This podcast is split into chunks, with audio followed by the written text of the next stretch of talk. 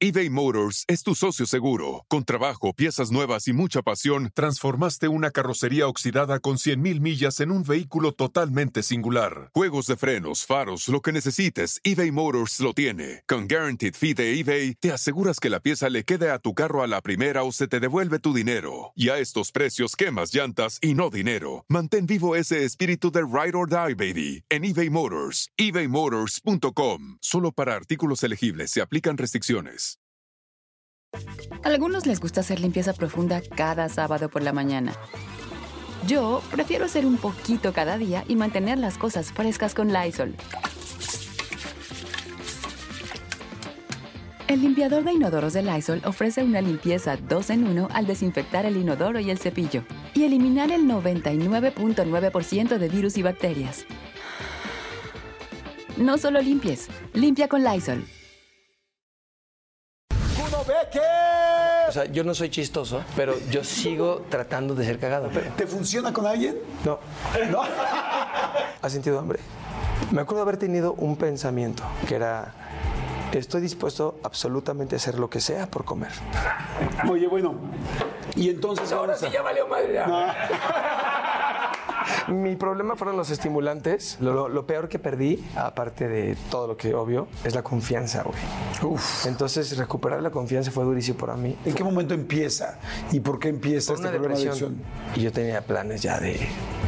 Ya Te pones sobrio y ya te hiciste el daño, y entonces viene todo el collateral damage que hiciste y todo lo que hiciste, pues lo tienes que arreglar y tienes que empezar tu carrera de menos mil. Ver feliz y ver contento a una persona que ha salido adelante. Y escuché un rumor de que estaban embarazados. ¿Es real eso?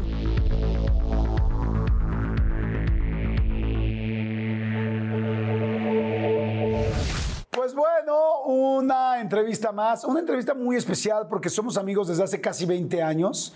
Eh, lo respeto muchísimo, lo quiero mucho, hemos estado en buenos momentos juntos y también en momentos complicados, obviamente. Este, pues tiene una carrera internacional, que les puedo decir, su propio nombre lo dice todo. Por supuesto, actor, antes que cualquier otra cosa, pero algo importante, eh, guionista, director de cine, productor de cine, tiene casi 30 películas nacionales, internacionales, muchísimas telenovelas, mucho trabajo, pero a mí me llama mucho la atención cómo poder llevar algo que haces en la pantalla, pero luego producirlo y encargarte de todo, porque es además muy, muy, muy... eh, pues muy, no quiero decir obsesivo, sino más bien es muy perfeccionista con su trabajo. Entonces, escribir, dirigir y actuar una película y que le vaya bien, pues es una fregonería. ¡Kuno Becker! ¡Amigo! ¡Qué bonito! Amigo, qué bonito. cheque, sí ¿Qué- pasó cheque. pasó el cheque! ¡Sí pasó! No, gracias por la presentación. No, al contrario, Ah, bueno, amigo, no, bueno. Oye, es que todos. Sí, no, gracias. tanto que nos decían, dije, no, que, que en algún momento yo dije que había hecho una este, entrevista, que no había Sí, podido sacar al aire, que porque se había... Y que yo llegué pedo. Sí, no, y me decían, no, pero la gente decía, es que uno ve que yo, no, Sí, pero, es que tú pero ¿por dijiste... qué? Por mi historial, nada más. O sea, o sea, no, pues sí, no mames. O sea, pero, o sea, uno se hace una, cometes una y ya. Sí, eres exacto. el demonio. Entonces, eres tú. Oye, cabrón, yo ni siquiera he ido, güey, ¿cómo voy a llegar pedo? Claro, si no exacto. llegué. Exacto. No, nunca, nunca había tenido este, la oportunidad de hacer tu entrevista. Te agradezco muchísimo la presentación. Este, y además, lo lindo que dijiste. Y pues nunca llegué, o sea, yo nunca hice tu, tu- Exacto. tu- o sea, no llegué, o suena peor eso. Hasta tú saliste diciendo, pues es que este güey no, ha- no ha venido. no, no ha venido a la entrevista. Entonces, ¿cómo voy a llegar pedo si no he ido? Exacto. Señores, bienvenidos, la vamos a pasar increíble. Por favor, ya saben lo que siempre les digo. Tómense algo ustedes. eh, los invitamos, nos estamos tomando cafecito, al rato nos echaremos algún otro drink. No, de una vez, no ¿De una vez quieres? Claro. No, ¿Sí chupas no chupas? ¿Sí chupas o no chupas? Muy leve, güey, muy leve porque tengo migrañas eh, desde los... Ah, quiero decir, tengo mi problema, porque no, tengo migrañas. No, yo tuve un problemita con los estimulantes. Exclusiva, cuando me que se drogaba, no mames, no. Ok. Este, hace, digo, era chiste, por ejemplo, eso también. Oye, porque Pero- ya, ya no chiste, ya hubo seriedad, ¿no? Pero así de, Sí. ah, no. No, y lo vamos a platicar No, profundo. Y, y, pues pasé por una depresión Sí. y la chingada. ¿Pero y- tomas ahora o no tomas? Pues me echo una, dos, tres, cuatro botellas. Oye, No, no, no, porque el alcohol nunca fue el problema. No, eh, pues, eh, o sea, una droga te lleva a la otra y todo. Entonces, ahorita lo más seguro es que ya pida un pase. No, no es cierto. No, no. No, ¿Cómo crees? Oye, yo así, ya no asustaba el güey. No, O sea, es la primera entrevista donde me dices sí, no, sí, no, sí. No, no, no, no, no, no. O sea, mi problema fueron los estimulantes, perdón por lo del micro, mi problema fueron los estimulantes, este, según mis cuatro terapeutas, cinco, cuatro, cuatro, sí, cinco, sí, cuatro, y mi psiquiatra y un chamán, y así, gente que me ayudó. Sí. Bueno, güey, cada quien, ¿no? Claro, no, está Este, me bien, dijo, güey. no, pues no eres alcohólico. dije, ah, pues entonces por ahí me voy. No, me dijeron, no eres alcohólico, eres cocainómano. Yo así, no mames, neta. Y, este, pues obviamente, pues no fue mi bronca, pero pues Sí, tengo todo- la ventaja de que tengo migrañas desde chavito. Digo, ventaja y desventaja, ¿no? Porque me el diario. todos los días tengo una migraña, todos los días. O sea, ahorita tengo migraña. Nada más digo que me dijiste ya. O sea, por haberte dicho te dio migraña. No, güey, no. Obviamente no. O sea, ¿o era la hora de la dan- migraña? No, no, no. Me dan todos los días migrañas. Entonces tomo una medicina que se llama Relpax. Ok. Que gracias a Dios no es adictiva ni te pone loco. Bendito sea Dios, porque si no ya estaría hasta el... ¿Qué, qué? Relpax.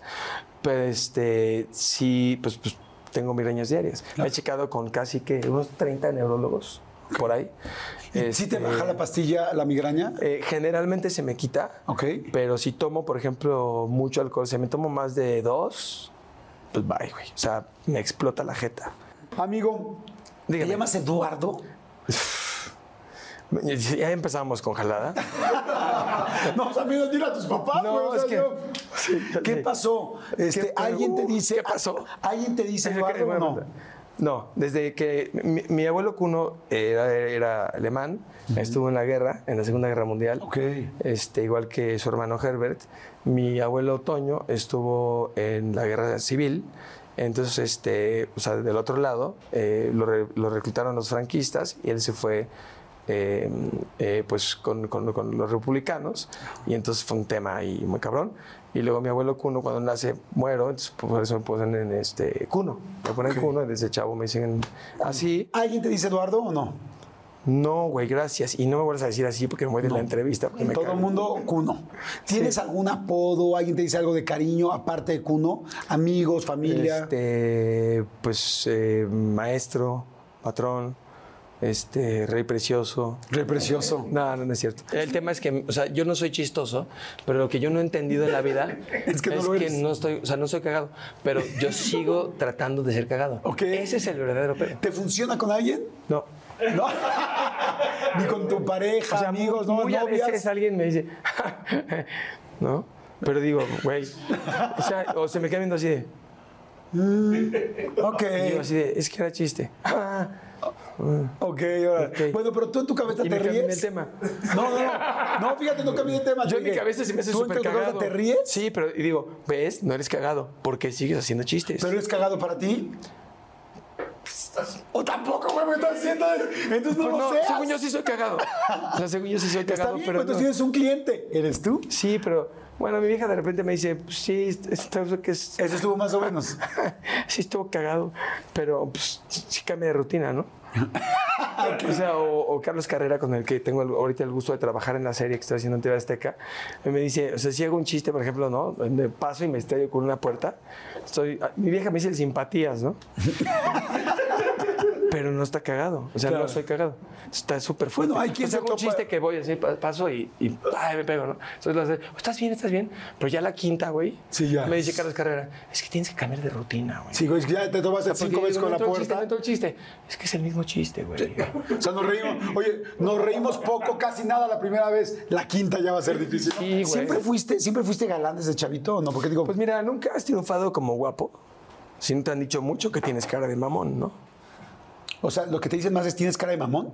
Sí, sí, toda la vida. Qué mamón, qué mamón, qué mamón. ¿Por qué está mamón? ¿Por qué ¿Pero está desde mamón? chico? Y ya, sí, güey, desde chico. Y entonces ya cuando me conocen dicen, ah, sí, eres muy mamón. No, no, me dicen, no, pues no eres tan mamón, güey, pues eres, eres- estás, estás cagado. ¿Pero por qué te, te dice la gente o te han dicho de algún no momento sé, que dices güey, ¿qué tengo cara de mamón? No, para mí no, pues hemos sido cuates y nos conocemos bien, pero mi pregunta sé. es, ¿será que eres serio? ¿Será que eres Fíjate que un día le introvertido? pregunté a un actor que no voy a decir el nombre. Y dije, güey, a ver, o sea, sí me dio curiosidad. ¿Por qué siempre me dicen que qué mamón, no? Me dice, pues es que. Pues no sé, güey, es que es como, como caminas. ¿Es como caminas? Y dije, no mames, güey. ¿Neta? ¿Cómo caminas? Sí, me dijo, pues es que yo creo que es la forma en la que caminas, cabrón. Y dije, pues. ¿Qué, qué haces ahí, güey? Pero no será, por ejemplo, que, ¿Que sí eres mamón? que eres, no. Y ya, punto, siguiente punto. No, será, por ejemplo, yo, te, yo que te conozco, eres, eres introvertido. Eres un cuate como más callado. No, es como- súper introvertido, además, ser extrovertido. Soy súper tranqui.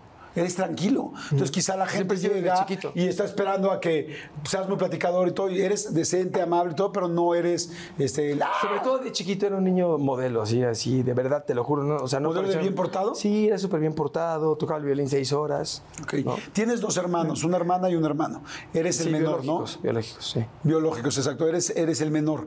¿Dónde vivían de chavitos? Este, aquí, aquí en México. Aquí en la Ciudad de México. Sí, de eso no quiero hablar, güey, quedamos. Ay, no, no.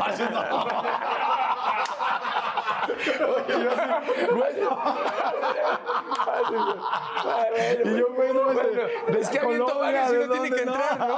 No, no, no. Mira, ese sí entró. Güey, Ese sí entró, muy ese bonito. Ese entró muy bonito. sí, sí Oye, bueno, entonces vivían eh, los tres. Sí, pues sí, vivíamos los tres. Este, mis papás se divorcian eh, a los, no sé, güey. Cuando estábamos chavitos, este, hubo ahí un temita eh, de violencia familiar durísimo, el Día del Padre. No me digas. Sí, súper buen día. Ese día del Padre está así. ese día fue la separación. Sí, no, ese día fue los madrazos. No me digas. Sí, sí, sí. O sea, golpes reales. Uf, de tocho. Entonces, este, sí, la verdad es que mi papá, y me cuesta mucho trabajo decirle a mi papá, ¿no? Porque pues ya trabaja mucho en terapia, entonces le tienes que decir tu papá, porque, Claro. ¿no? porque escoria, es, estás en el infierno, tú que me estás escuchando, pues ya no. Entonces me dijo mi terapeuta, tienes que decirle papá, ¿no? Bueno, entonces mi papá, este, ese día llegó y hizo un cagadero, ¿se puede decir cagadero? Sí. En mi casa. Y pues ya a partir de ahí este, se divorciaron mis papás. Mi mamá pues nos sacó adelante como pudo. ¿En qué trabajaba tu mamá? Mi mamá es este, eh, psicoterapeuta y doctora en sociología y por eso yo toco el violín desde los seis años. Un poquito, pues, por su gusto. Era, era una, bueno, es, pero en esa época me imagino que era muy de cultura, te llevaba a, a No, yo desde conciertos chavito, o qué, ¿a desde dónde chavito ibas? me llevan la carrera a la Sinfónica, a la FUNAM, a ver los conciertos, todo. Y la música clásica para mí. Yo en realidad soy músico, no soy actor. Fíjate nomás. Pues en realidad podría ser, eres un excelente No, actor. pues toco desde los pero cuatro podría y que medio, tocas desde los cuatro y medio. Hasta Oye, los 19, hasta que me rebelé y dije, nada más. Entonces me llevaban a, a los conciertos y pues la música clásica para mí es, pues, es como la música que realmente conozco, sé. Y iba a ser violinista. ¿quién, ¿quién quiso? ¿Quisiste tú o tu mamá te decía A mí "Estudia se me violín"? ocurrió decir que yo quería un violín a Santa. Nada Ah, más. Santa te trajo Sí, porque yo veía música clásica, música clásica, ¿verdad? entonces me llevaban a los conciertos y dije, no, pues Santa, que un violín, chica, y que me trae el violín Santa, pero con clases, güey. Y bueno, pues, este, pues me trajo clases y pues estoy a muchas horas diarias. Y te pregunto, ¿cómo haces a un niño de 4, 5, 6 años estudiar tantas horas diarias? Sí, ¿Cómo está fuerte. Pues me imagino que con, no sé si con castigos o con su forma de vida o con no Ah, dejarlo caliente, jugar. Caliente, caliente. Acá, súper caliente. Me decía una cosa bien bonita, ¿no? Entonces, ¿ya estudiaste conito? ¿Ya estudiaste, ¿Ya estudiaste? ¿Ya estudiaste conito? Yo no. Me dice, pero entonces, cuando te mueras y veas a Dios y te pregunte, Conito, ¿qué hiciste con tus talentos? ¿Qué le vas a contestar, cabrón? Pues, un putiza, ¿no? Claro, porque te daba miedo. Claro, el miedo. ¿Ya no estaba ahí tu papá? ¿Ya solamente vivías con tu mamá? Eh, no, sí, seguía todavía mi papá. Seguía tu papá. Pero pues así, así, con culpa, con miedo. Este, sí, sí le raspo, ¿no? Sí, no soy un virtuoso, pero sí llegué a tocar chido. Di conciertos ahí con mi abuela, que era pianista, eh, que es de Álamo, Sonora. Y, este, y era pianista y, y, bueno, pues dimos varios conciertos. Luego eh, mi maestro me dijo, ya no te puedo enseñar nada. Entonces a los nueve me mandaron a Salzburgo, en Austria, una escuela que se llama Mozarteum. Y me mandó mi abuelita con unos, bueno, me mandó mi jefa. ¿Con quién ibas? Solo. Me ¿Cómo mandan a- solo? Sí, sí, exactamente. Pues ¿por qué crees esto? ¿Pero tenías familia ya o qué? No, no, no, no, nada, nada. Había, me mandaron una pensión con una señora que se llama Frau Hofa, que es, era la dueña del edificio. El edificio, ajá. Este, a un curso que iba una vez al año, varios meses, y pues yo me iba al curso, tomaba un camión que era el 51, y pues llegué a mi pensión, me dijeron, aquí están las llaves de tu pensión, que era un departamento chiquitito, y pues ahí estaba solo, ¿no? Y la pasé terrible, No, me digas. Pues sí, pues lloraba mucho porque pues... Solo pues, nueve ah, años de chiquitito. Extrañaba a mis papás. Era ¿Hablabas por teléfono con ellos? Sí, pero era carísimo en esa época. O sea, hablar por teléfono en México era como, o sea, era carísimo, no sé si te acuerdas, ¿no? Tú que eres tan chavo, igual que yo. ¿Quién cuántos años tienes? Yo 51. Ah, sí me chingaste. Sí. no, pero tú eres más chavo. me siento contento. Ah, es cierto, sí, te ves más chavo. Y yo 45. Entonces, es, te ves más chavo. Te ves más chavo. Ah, gracias. Entonces, sí, nomás, o sea, uno por otro. Entonces, este, me fui para allá, la pasé muy mal, eh, estaba muy, muy solo. Entonces, yo escribía cartas, güey, ¿no? Entonces, este, le escribía cartas a mi abuelito, a mi papá, a todos así, por favor, dile a mi mamá que me regrese, por favor, dile a mi mamá que me regrese. padre. Estoy llorando, y así súper de Remy, ¿no? Bueno, para los que no sepan, era una caricatura así. Sí, como donde, donde se lloraba mucho. Se lloraba mucho. Por eso se dice ojo Remy. Ojo, Remy, ándale. Y entonces, Entonces, estabas ahí. ajá, ¿Y vivías nada más con la señora? No, no, no, no, no, ¿qué pasó? No, yo, o sea, bueno, es que siempre fui un poco precoz, pero yo vivía aparte en, en- mi, en mi cuarto de pensión. Oigan, ay, me acaba de dar muchísima hambre, pero bueno, no, no saben, de repente me entran así esos, esos hambrismos tremendos. Perdón si pudieron escuchar inclusive mi estómago, porque bueno, estos micrófonos lo captan literal todo. Pero es que estaba pensando en el McCrispy de McDonald's. O sea, ¿ustedes ya lo probaron? No, no, no, no, no. Es que, bueno, si ya lo probaron, seguro me entienden. Es un sándwich de pollo crujiente, jugoso y al mismo tiempo picante. ¡Ah! Viene con unos pepinillos deliciosos y te lo sirven con una salsita picante que está así en todo el pan. Uf. Y si lo pides con un Sprite, no sé por qué, pero se siente que pica todavía más. En serio, qué hambre me dio. Me- Mejor le paro porque si no, no voy a poder seguir con la entrevista de hoy. Ustedes que pueden, disfruten de su McCrispy en McDonald's o pídanlo por el app desde sus teléfonos.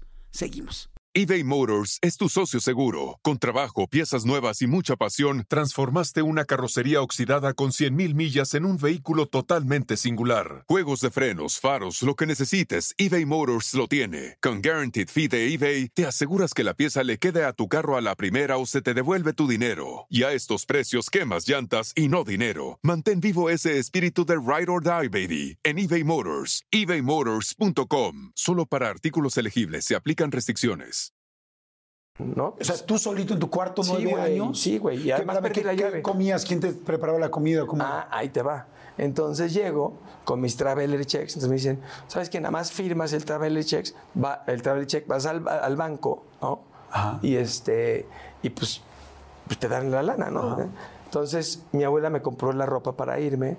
Entonces me compró, eh, le dije, necesito unas corbatas. No sé, porque yo creo que mi inconsciente dijo, pues si tienes corbatas, pues ya te la pela todo, ¿no? Pues ya Sí, estás además grande. violín, todo el Ya estás grande rollo, corbata. Salzburgo, Austria, pues una corbata es como básica. No, no, no, pues para sentirme, yo creo que yo sentía que la corbata pues, te, ¿Te hace sentir grande? adulto, ¿no? Entonces, pues yo creo que me sentía como con miedo. Entonces no me sabía hacer el nudo. Nunca me enseñaron a hacer la corbata. Claro, ahorita yo. Pero ahí salen los dolores, ¿eh? O sea, no, no, te una vez sí chillé con eso, así de, ¿y quién te enseñó a hacer el nudo de la corbata? dice, yo solo.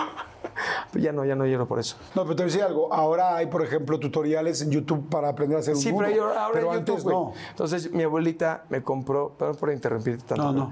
Este, me compró unas corbatas, una café, una negra y una blanca. Con nudo. No, ajá, ya hechas con unos piquitos. Me dijo, pues te pones estas. dije, ah, chingón. Entonces me ponía un suéter, me ponía mi corbata. Entonces llegando a Salzburgo, pasa Jajofa por mí en su coche. Me dice, pues aquí está tu llave, chinga tu madre, adiós, ¿no? Y este. Ay, yo- qué raro. ¿Cómo dejar a un niño de nueve años así aquí en tu departamento? Ah, pues porque son muy responsables. Pues sí, pero nosotros somos mexicanos, no friegues. Pues sí, güey, pero además me puso, o sea, me pudo haber pasado cualquier cosa. Claro. Entonces, bueno, entonces- por eso tengo varios corajitos que ya superé también. Sí, más, sí, pues todos vamos trabajando. Bueno, güey, pues sí, ¿no? Entonces, Y entonces la corbata. llego, güey, corbata, na, na, na, me mandan, y en mi violín de un cuarto o de un medio, no me acuerdo, porque sí, tienes razón, hay violines, o sea, depende del tamaño del niño, ¿no? Entonces, este, pues iba con mi estuche y me pusieron una estampa naranja que decía UM, UM, on accompanied minor, ¿no? Ok. Pero este, me ponen esa estampa en el, en el violín para Sí, que, que vieran decía que... este, eh, menor sin compañía. Sin compañía. Entonces, esa estampa, cuando yo conseguí otra vez mi violín, que lo logré conseguir, ese violín, vi la estampa y. ¡Ah!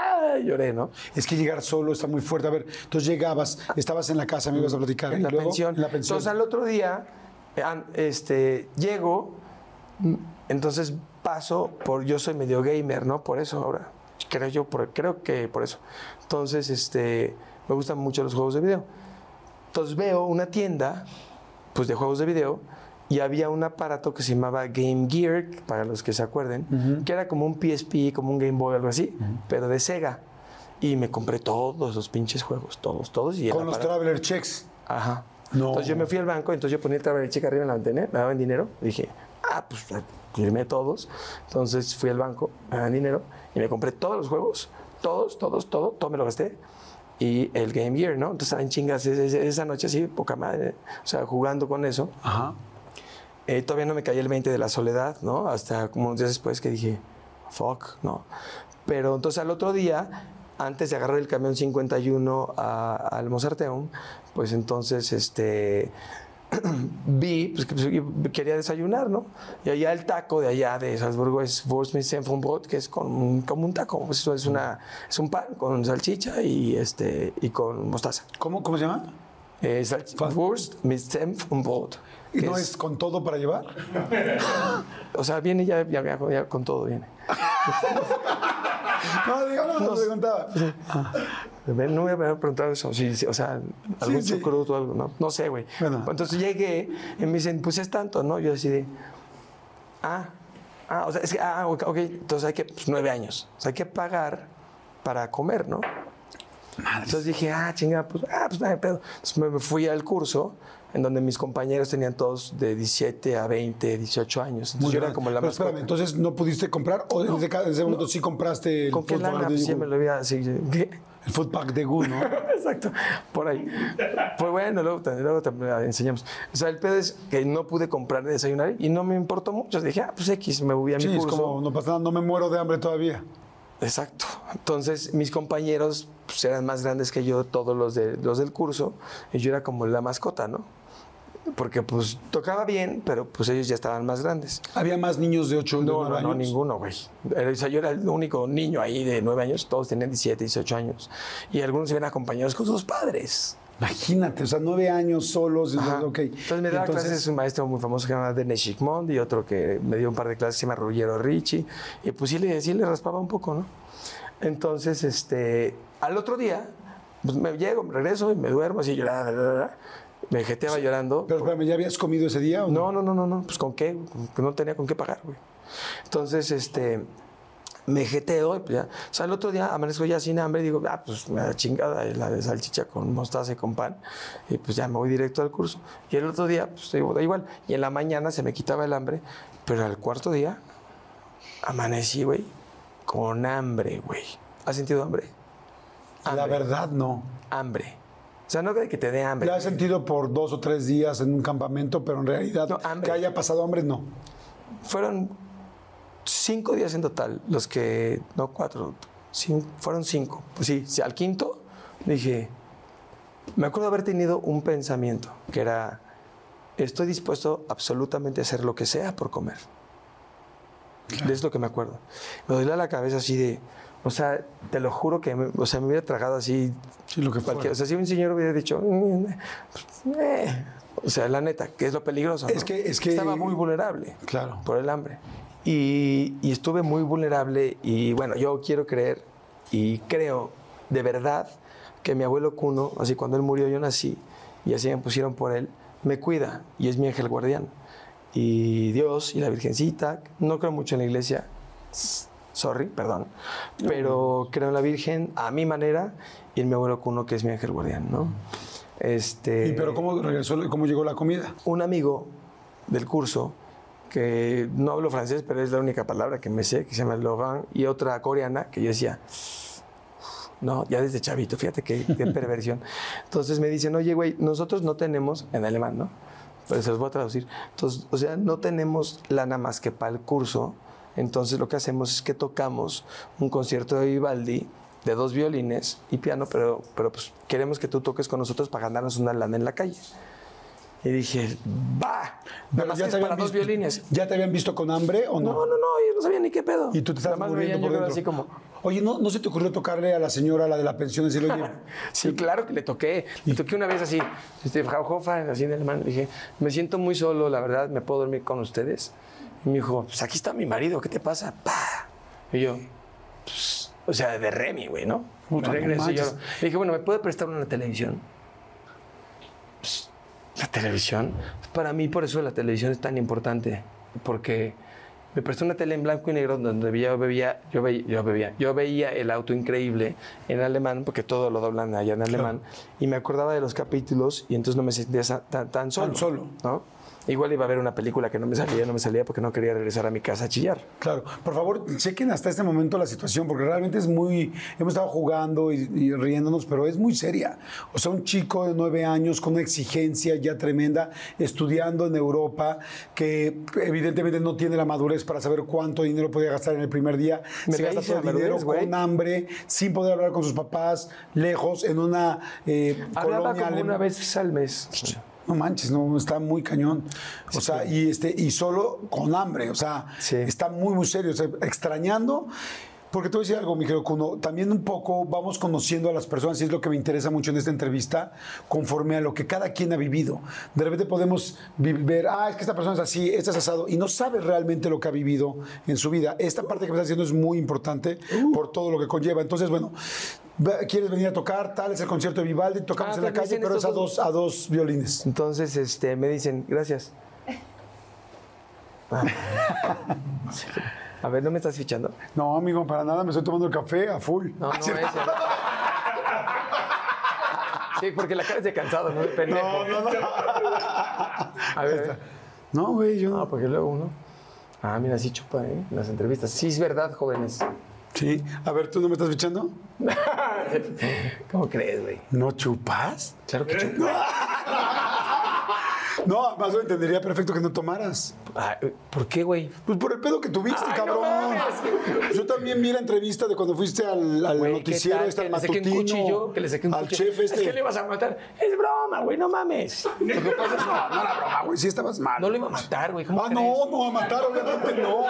Ya sé le que saqué matar un cuchillo no. le dije, ¿qué pedo? No, O sea, a matar no, pero sí estabas mal. No, pues andaba a la madre, güey. Pues eso, o sea, eso quiero que platiquemos al ratito de salud, cabrón. A los ojos, ¿no? A los ojos, cabrón, que te estoy viendo a los ojos. ¿Dónde te estoy viendo, güey? No me estés viendo ahí, güey. Es que, no, sí, bueno. Oye, bueno. Y entonces Ahora sí a- ya valió madre. ya. Bueno, entonces termíname de platicar. O sea, entonces estos chavos me dicen, estás muy cagado porque pues estás mexican y te vas a ver muy diferente a nosotros que ella es coreana y yo soy francés. Este concierto es para dos violines y piano, pero yo lo voy a adaptar, el francés me dice, yo lo voy a adaptar, que tienen 18, 17 años. Eh, yo el más chico del salón. Entonces, este, me dicen, lo vamos a adaptar para tres violines. dije, ah, pues cómo, no, qué chingón. Y no sonaba, no sonaba mal porque pues sí teníamos un nivel chido, ¿no? O sea, si, si la gente que va ahí a esa ciudad, a esa ciudad pues va a ver conciertos chidos, van a ver música clásica, Claro. que, o sea, sí, Sí, pues medio- es Austria. medio le saben, ¿no? Entonces, pues toca gente muy chida y así. Y hay un pasillo muy famoso, este, que es turístico, en donde de, de repente se pone la gente a tocar. Y pues me dijeron, ¿no quieres tocar con nosotros? Entonces hacemos, pues, o sea, todo ese tercer violín, y yo hago el primero y el segundo. Entonces entras tres compases después, y no sonaba mal. Entonces dije, a huevo, ¿no? Pues por supuesto que a súper a huevo que sí le entro, ¿no? Entonces, este, pues nos empiezan a, a, A mentar a mentar monedas. monedas. Pero yo la primera moneda que vi la vi así, a 180 cuadros, así, así volar. Y cayó en el estuche y era un chelín austriaco, ¿no? Que me sobran dos, ¿no? Me sobran dos. Me los colgaba antes, hice un hoyito y me los colgaba para siempre acordarme de eso, pero ya como perdí uno, tenía tres, dije, no, ya no me los O sea, colgaba. guardaste ese chelín Guardé y lo tres. usabas, lo usabas como cábala, como de suerte, como... Sí, como la primera moneda que te ganas. Ah, Entonces yo lo vi volar el chelín, eh, todavía no eran euros, y entonces cayó, y en ese momento dije, el mundo me la pela. Ah, bye. O sea, ya me di cuenta que puedo generar dinero. Exacto. Soy rico, eh, no me muero de hambre, nunca me voy a morir de hambre. O sea, si ahorita me encuentras por ahí, ahí, pues busco un violín, toco y de hambre no me muero. Oye, y bueno, y entonces total que Bueno, ya entonces- a partir de ahí se acabó el problema del hambre. Entonces de repente dije, ajá. Y cuando nos fuimos, yo vi el estuche del violín de uno de los tres, que no recuerdo quién, porque no sé por qué me trauma tanto de quién era el estuche, pero bueno. Entonces, estaba lleno de monedas y algunos billetes, marcos, eh, alemanes, chelines, un par de dólares. Pero me dice el francés, dice, ciérralo y ya vámonos, ¿no? Y precioso, porque de repente cierro y no lo puedo cargar, güey lo pesado pesaba que un estaba. chingo, ¿no? O sea, era de, güey, sí pesa bastante. Y pues era un chavito. Entonces no lo podía cargar y se me quedaba viendo. Y decía, güey, vámonos, cárgalo, vete, tráetelo, es la lana. Y no lo podía cargar. Y me dice, ¿ves? Somos ricos. Es tanto dinero ahí que no lo puedes cargar. Ni siquiera lo puedes cargar de tanta lana que tenemos. Y dije, "Uf, se me pone la carne chinita todavía, ¿no? Y dije, güey, somos riquísimos. Entonces de ahí nos fuimos a comer a un restaurante chino, de todo lo que puedes comer. Pues puso la lana ahí y quitó todo y vació toda la lana que nos habíamos ganado, por casi puras monedas. Entonces el güey lo que hizo fue para mí una lección de vida muy cañona que fue uno, uno, uno. Este vale dos, este vale uno y este vale uno, este es para ti y así. Entonces fue súper equitativo y fue justo. Y me pudo haber robado, y me pudo haber dicho, no, pues te toca menos. ¿Cómo comiste después de Ah, cinco no mames, días? espérate, antes de eso comí. Claro. Y entonces, pues nunca he comido más rico en mi vida. O sea, Claro. no sé cuánto comí, pero comí mucho. Y me supo, o sea, magia en el hocico. Sí, Perdón claro. por mi francés. Yo nunca dije que era clase. No. Pero, o sea, de verdad sí era como, comí, güey. O sea, me supo la comida a gloria. Claro, por supuesto. Y entonces, con esa bolsa, dije, the world is mine, ¿no? Ya, todo, todo, todo, todo, todo, todo. O sea, no hay límites. No Sí, existen además ya lo podías generar. Yo hoy me siento que pase lo que pase, pongo un puesto en la esquina, Ajá, me pongo a vender lo que sea y no me da pena. ¿Es lo mismo contigo? Yo igual, sí, por supuesto. Entonces, eh, pues, cuando negocio, negocio, porque estoy dispuesto a perder. Claro, No, y es la única forma de acuerdo. Sí, porque Cuando no- estás no te da- negociando y no estás dispuesto a perder el trato, Claro. pues no estás negociando, estás rogando. exacto. ¿no? Entonces, cuando negocio algo contigo, pues estoy dispuesto totalmente a perderlo, ¿no? Si se hace chingón y si no. Sí, y puedes negociar mucho mejor. Bye. Oye, a partir de ese momento, entonces ya tenías la parte económica resuelta. Pues- Cuando nunca hablaste con tu mamá, decir, oye, me gasté tontamente los, los traveler checks, mándame más dinero. Uy, papi, sí hemos hablado. Imagínate el coraje de tantos años. ¿Por qué me mandaste solo? Es una manchadez. O sea, toda la gente así cuando, cuando le digo, me dicen, güey, pero está muy manchado. O sea, tú mandarías a tu hijo de nueve No. años, tu hija de nueve años. Tienes, hijo- tienes dos. Tengo tres hijos y tengo eBay Motors es tu socio seguro. Con trabajo, piezas nuevas y mucha pasión, transformaste una carrocería oxidada con 100.000 millas en un vehículo totalmente singular. Juegos de frenos, faros, lo que necesites, eBay Motors lo tiene. Con Guaranteed Fee de eBay, te aseguras que la pieza le quede a tu carro a la primera o se te devuelve tu dinero. Y a estos precios, quemas llantas y no dinero. Mantén vivo ese espíritu de Ride or Die, baby, en eBay Motors. ebaymotors.com. Solo para artículos elegibles se aplican restricciones. A algunos les gusta hacer limpieza profunda cada sábado por la mañana. Yo prefiero hacer un poquito cada día y mantener las cosas frescas con Lysol. El limpiador de inodoros de Lysol ofrece una limpieza 2 en 1 al desinfectar el inodoro y el cepillo y eliminar el 99.9% de virus y bacterias. No solo limpies, limpia con Lysol. uno precisamente de nueve años. ¿Lo mandarías ahorita solo a Salzburgo a estudiar solo? No lo mandaría ni siquiera a la esquina Güey, solo. ¿Estás de acuerdo? Entonces, sí hubo un coraje de mucho tiempo, ¿no? Ya la perdoné. ¿Lo han platicado? ¿Lo has platicado con tu mamá? claro este, que sí. este Sí, capítulo. porque con esa lana, por ejemplo, le compré dos, este, fíjate qué pendejada, ¿no? Pero en mi mundo de chavito, yo vi una tienda de Swarovski, que es una madre como de vidrio, que es muy cara. Sí, ¿no? son, son dijes de vidrio Sí. tallados muy especiales. Yo quería comprarle algo caro. Entonces, me gasté varias de mis monedas este, en comprarle dos, dos, dos cositas de estas donde se ponen las velas. Ajá. Ajá. Y, este, y pues con eso se las compré, eh, con esa lana, y luego se las llevé y las perdió. Bueno, Eh, Digo, no ¿qué, estoy diciendo que esté mal, debí haber pero- guardado, ¿no? Sí, pero sí, hubiera sí. estado chido, ¿no? pues sí, hubiera estado bien. Ajá. Pero bueno, entonces. Este, Pero no lo- se acuerda. Sí, lo- no se acuerda. No. Pero sí lo Así de, platicaron. ah, no sé, las perdí. Ok. Entonces, así, ah, órale. Terapeuta. ¿Cómo te llevas hoy con tu mamá? Ay, es increíble. Ok. ¿No se hablan? No. Mira, A tus. En general, mi familia de sangre, menos dos. Mientras más lejos, mejor. Ok. ¿Alguna vez me platicaste eso, que estabas lejano a tu, a tu familia? Sí, güey, pues no manches, o sea, también. Entonces, este, Yo, ella no te familia- trata de buscar, perdón, regresando nada más para no salirme del tema de tu mamá. trató. Ella, ella trata de buscarte vez- o no? Una vez trató, pero para, di- digamos que no con una gran intención. Este, yo sé que es difícil de creer porque la gente dice, bueno, pues una madre cómo hace eso, ¿no? Sí, digo, lo, lo que hizo después fue una cosa terrible, ¿no? Eh, terrible, terrible, terrible, terrible. Y gracias a Dios no sucedió una tragedia. Pero, pero pues no, no, no, no. Las cosas que nos dijimos sí fueron, estuvieron chidas. Entonces no hay una relación eh, y yo ya he perdonado, pero no he reconciliado. Entonces, eh, yo considero que la gente confunde mucho el perdón con la reconciliación. O sea, yo te puedo perdonar, pero no tengo que seguir hablando contigo, ni tengo que seguir teniendo una relación contigo. Entonces yo perdono, pero no te quiero en mi vida. No me quiero ser la víctima, porque no creo en eso. Porque, por ejemplo, mi papá fue el mejor padre del mundo.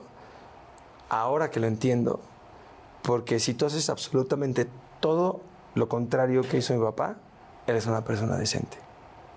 O sea, verdaderamente lo hizo terrible todo. ¿Hubo, ¿Hubo problemas de alcohol en tu casa? Sí, mi jefe era alcohólico, salud. Entonces, este, mi jefe era alcohólico y pues sí, pues hubo viol- violencia eh, contra la mujer, contra mi hermana, contra mi mamá. Este, ¿Contra ti también? Fíjate que fui al- justo al único que no le tocó ni un chingadazo ni nada. Entonces, este, y yo era su consentido. Ok. Pero luego la vida dio un par de vueltas. Y este, y bueno, nada más. Entonces, sufrimos mucho eso y, y algo que, que con lo que yo no me puedo controlar y sí, la verdad es que pierdo el control, este, es con un hombre que le pega a una mujer, eh, con un hombre que abusa a una mujer, eh, a un animalito o a un niño. Este, no puedo con eso, güey. O sea, como lo vi tan fuerte en mi casa, eh, es algo que a mí me se, me se me bota, ahí sí se me bota el chip. ¿Nunca hubo una denuncia de parte de tu mamá para tu? Desgraciadamente no. Y, y la verdad es que debía haber habido muchísimas cosas más, ¿no? Ok. Eh, pero bueno, yo creo que trataron eh, lo mejor que pudieron. Claro, cada quien. Sí, eh, hay de todo, ¿no? La mayoría de los padres, creo yo, siempre quieren el bien de sus hijos. La mayoría. No todo el mundo, Sí, pero mi jefe, por ejemplo, no solamente no nos cuidaba, sino nos, nos hacía daño. O sea, hay gente que también hace daño. O sea, no solamente te cuida, sino te lastima. ¿Nunca hablaste con él? Sí, papi, claro, por supuesto que sí. Cuando yo estaba grandecito fui a hablar con él. ¿Cómo fue la plática? ¿Cómo fue el momento? ¿Cómo fue? Pues, pues no tan cordial, ¿no? Pues estuvo rudo. Pero, pues nada más una plática ya. Porque tengo entendido que luego viviste con él. Vamos a, a seguir platicando de eso. Nada más te quiero preguntar sobre tus hermanos. ¿Ves a tus hermanos? No, a mi hermana. ¿A tu a mi hermana? hermana sí, la quiero mucho. Este, me ha enseñado mucho, me ha aconsejado. Karine. Karin, sí. Es, este, es, una, es de la poca familia de sangre que tengo que es familia, ¿sabes? Entonces, de la muy, muy poca. Entonces, la, la quiero mucho. eh, y como te digo, me, me ha hecho aprender cosas, hemos vivido cosas muy similares, entonces somos los únicos dos que realmente nos entendemos, porque vivimos, a pesar de que ella me lleva seis años, eh, pues nos entendemos porque vivimos, pues, cosas, pues las mismas cosas, ¿no? Oye, estoy pensando ahorita, es que nada más me estás platicando de los nueve años de Salzburgo y solo. De alguna manera has estado solo también, pues. Me hice amigo de la soledad, La mayoría de la adultez, ¿no? O Sí. sea, como si a los nueve años se estuviera marcando un poco cuál iba a ser tu destino por lo pronto hasta nueve- hoy. Yo envejecí a los nueve años. ¿Hoy te sientes solo? ¿O ya te acostumbraste? Fíjate que me hice amigo de la soledad, pero no, no me siento solo porque tengo una gran mujer al lado y, y he aprendido que, que me marcó la soledad, pero me hice amigo de la soledad, así como del dolor, por las migrañas que me dan diario. Entonces llega un punto en el que o te haces amigo del dolor o te das un tiro, ¿no? Claro. Porque se llaman suicidal migraines. ¿no? ¿Así? ¿Así? Sí, güey. O sea, migrañas de suicidio de Güey, ese pues me, nivel. me he puesto 60 inyecciones en la cabeza de Botox. O sea, una arruga en la jeta aquí no tengo. Entonces, este, he hecho, ido con chamanes, iridiólogos, muchísimos, decenas de neurólogos en diferentes países. Eh, y pues no le han pegado, ¿no? ¿Cómo, O sea, cómo te pones cuando tienes una migraña así? ¿Te pones agresivo? ¿Te pones eh, serio? No, ¿Te pones sido- fíjate que- irritable? Fíjate que, nunca, ni siquiera cuando tuve mi enfermedad de las drogas, fui violento. Este, gracias a Dios, no tuve ese- esa característica. Qué bueno. Eh, entonces, pues me- me- cuando llega un punto después de tantos años, Jordi, en donde tienes migrañas diarias, casi diarias, y ahorita me pongo una inyección mensual, me tomo un Relpax, pero hay veces que, que pues no se te quita. Y después de tantos, tantos años y décadas de tener migrañas diarias, pues sí se te empieza a, a ir un poco la onda y dices, güey, esta va a ser mi vida. Pues, O sea, esta va a ser mi vida. O sea, dolor diario. O sea, porque si te dan una migraña de las que me dan a mí, ahorita te vas a urgencias. Entonces, No, a mí no. me dan diario. Entonces, me tomo mi Relpax. Entonces, cuando van a empezar, me la tomo, ¿no? Pero si de repente se acaba, no tengo, no traigo, o sea, pues, este, pues me da una migraña que no se me quita, ¿no? O, por ejemplo, si me da a las 2, 3 de la mañana y ya me empezó, pues me fregué porque entonces me tengo que meter abajo del agua caliente a que, a- porque alguna, por alguna razón se me quita cuando estoy abajo del agua caliente. Entonces me para un rato, pues ya me jodió la noche. ¿no? sí, ya, ya no puedes Pues ya llego a así. Entonces, ajá. Eh, pero sí, cuando me da una migraña ya es un tema como no solo físico, sino que emocional. Es como... Porque aparte he tratado todo de encontrar, o sea, muchas, muchas, muchas formas de encontrar de qué es, ¿no? He ido con nutriólogos, me he checado los huesos, la vista, el, oído, este, me han hecho 7 mil encefalogramas computados con contraste, sin contraste, etcétera, etcétera. Entonces, cuando no encuentres la respuesta, como me dijo un día mi hermana, me dijo, es que, güey, ya no busques la respuesta. Ya aprende Ya, a vivir así. Ya, güey, ya. Porque te foctopea más o te, te jode más la cabeza. Estar, ¿Por qué? ¿Por qué? ¿Por qué? Si es algo que como, si es algo que hago. O sea, es como, es, es como, es como muy frustrante, güey, ¿no? Mm, Claro. Oye, pues este, yo lo siento mucho, caray. O sea, realmente lo siento mucho. Te, enti- te Te empiezo, que me estás como te empiezo a real. Si entender y a escribo un guion de conocerte lo que más. me ha pasado, no me lo financia nadie. Me dice, güey, escríbete algo más real, güey. Qué cañón. Oye, pues salud. Vamos a ir rapidísimo a un refil para toda la gente que nos esté viendo y escuchando. Está muy interesante la plática con Cuno.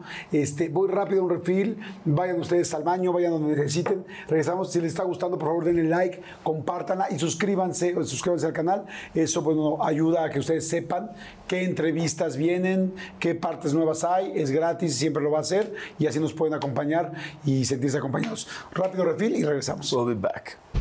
¿En qué momento dejas el, el violín? Bueno, un día este, decido que, que, que, pues ya este, tengo que tomar mis propias decisiones y que al final pues no era mi pasión y que yo no quería ser violinista, ¿no? A pesar de que me iba muy bien. Y, todo, y desde chiquito era de, ay, qué padre, me decía mi hermana, qué padre que tú a los 7, 8 años ya sabes lo que quieres hacer en la vida. O sea, yo no sé ni siquiera qué voy a estudiar. Vengo de la universidad y la fregada, ¿no? Pero tú ya sabes lo que quieres en la vida. Y yo, sí, claro. Entonces yo era, ahorita el violinista, violinista, violinista. Entonces me ponían a tocar en las fiestas y todo así. Entonces, de la familia y así. Entonces, eh, yo así de, ah, sí, ya sé qué quieres ser en la vida. Entonces no había infancia, no había, por ejemplo, me, se iban mis primos a, a la lancha, a esto, en Vallarta, a la fregada, cuando íbamos para allá. Y yo, o sea, pues aquí está tu atril, buscamos a alguien que tenga piano en su casa y órale, güey, a chingarle. Pero no en vacaciones. Claro. Ah, en vacaciones también. Sí, también, güey. O sea, porque si vas a ser profesional, si tú, eres- si tú quieres ser músico clásico y no empiezas a los 4 o 5 años, pues bye, güey. Sí, sobre todo a ese nivel que estaban buscando en tu Si casa. quieres tener un nivel, ajá. En mi un casa, nivel internacional. pues un buen nivel, Porque un nivel el nivel que profesional. Y si no empiezas a esa, a esa edad, pues no eres, pues, eh, vas a ser un músico relativamente mediocre. ¿Y en qué momento decides dejarlo? Entonces, cuando me armo de, de valor, eh, pues le hablo a mi maestro y le digo, ¿sabes qué? Yo no voy a tocar. La verdad lo debí haber hecho en persona. Sí, por teléfono Sí. no le no, no fue lo mejor. No sé si adelante, adelante. Sí, porque ya- No fue lo mejor por teléfono. Pues no fue lo mejor porque la verdad es que debe haber sido como un tema que se hablara en persona. Es que, fíjate que me pasa algo chistoso. Cuando estoy filmando algo o grabando, fumo. Pero te sientes cómodo, fuma. Sí, gracias. Pero, gracias. Pero, eh, pero nada más. Ok. Oye, pero entonces le dices que no al maestro. El maestro me imagino que se enoja, se molesta porque había invertido mucho tiempo en Se ti. molesta, eh, no me vuelve a dirigir la palabra, que era para mí una persona muy, muy importante. Este, Inclusive como una imagen paterna, Pues de alguna manera sí. porque tu papá, pues, no estaba cercano, había Sí, tenido muchas broncas con sí, él. Sí, sí, no. Entonces, cuando uno tiene esas carencias en la familia, ¿no? Y una familia disfuncional, lo que pasa es que empieza a buscar como el papá en otro lado, la mamá, entonces la hermana se vuelve como la mamá, pero entonces yo me vuelvo como el papá, entonces yo le pagué a mi hermano biológico, pues le pagué la escuela y le pagué cosas y le pagué, le compré el coche y le compré esto y todo, para que él sí estudiara, sí estudiara, ¿no? Como yo, que pues mi nivel de estudios es primaria, ¿no? Pero bueno, nada más para acabar el tema. Entonces dejas el, dejas el violín. Dejo ¿y el violín, qué te deja de dice tu hablar, mamá? mi ¿Qué- jefa me deja de hablar. ¿Tu jefa te deja de hablar? Sí, claro, porque pues imagínate, o sea, ella me dijo, todo el tiempo que he invertido en ti, ¿no? ¿Qué le vas a decir a Dios cuando te pregunte, te mueras, conito que hiciste con tus talentos? ¿Qué le vas a responder? ¿Que En- los desperdiciaste? En ¿Que te general, en tu casa se manejaba todo con mucha culpa, con mucho miedo. Culpa en ese sentido, miedo por mi padre, porque llegaba y cerrar puertas, ¿no? Y era violento, alcohólico violento. Y este... Cerraba puertas, a para que nadie Cerrábamos salga. todos nuestra puerta porque pues, nos daba miedo. Ah, cerrábamos la puerta para que no entrara a nuestro cuarto. Por supuesto. Y este, y pues miedo. em, pero sí tengo dos recuerdos buenos de mi padre. Un día me dejó manejar el, el- el coche, así el volante del coche, cuando íbamos a un Sanborns, y me enseñó a rascarme la espalda con el tenedor. Madre santa. That's it. O sea, son tus dos recuerdos buenos de tu papá. Ah, sí, bueno, no, y. Sí, nada más. Wow, sí es fuerte. No, No, sí, mira, sí sí, es fuerte hasta un punto, hasta una edad. Pero cuando ya vas a terapia, que Claro. bastante. O sea, que mis terapeutas son así de. No, órale, ¿no? Este. Pues me río mucho de mí mismo. eh, disfruto muchísimo. eh, y, y aprendí que fue un gran padre. Porque al final me enseñó todo lo que no se debe de hacer. El asunto es, llegas con tu papá, eh, te dejó hacer lo que quisieras. pues me voy de mi casa, güey, porque ya era un infierno ahí, güey, vivir. Me voy con mi papá, súper buena decisión, ¿no? Entonces mi papá, pues me dejó hacer lo que yo quisiera, como quisiera, cuando quisiera, y la valía madre. Y este... Había, ¿Ya no había agresión con tu papá? No, no, ahí ya no. Ahí nada más se ponía pedo y ya. Ok, Pero pues también yo hacía lo que quería. ok. Entonces yo tenía mi novicita acá en la Condesa y me iba manejando pues, un poco pedo, o bastante, porque pues estaba chavito, hacía 200 así de, de la Condesa hasta la fábrica, carretera, ¿no? y gracias a Dios nunca me pasó nada, Uf, qué bueno. porque yo siento que mi abuelo me cuidaba. Bueno, es lo que yo siento. Oye, Tengo una conexión con mi abuelo increíble. Eso es lo que te iba a decir. Mi abuelo vive en mí.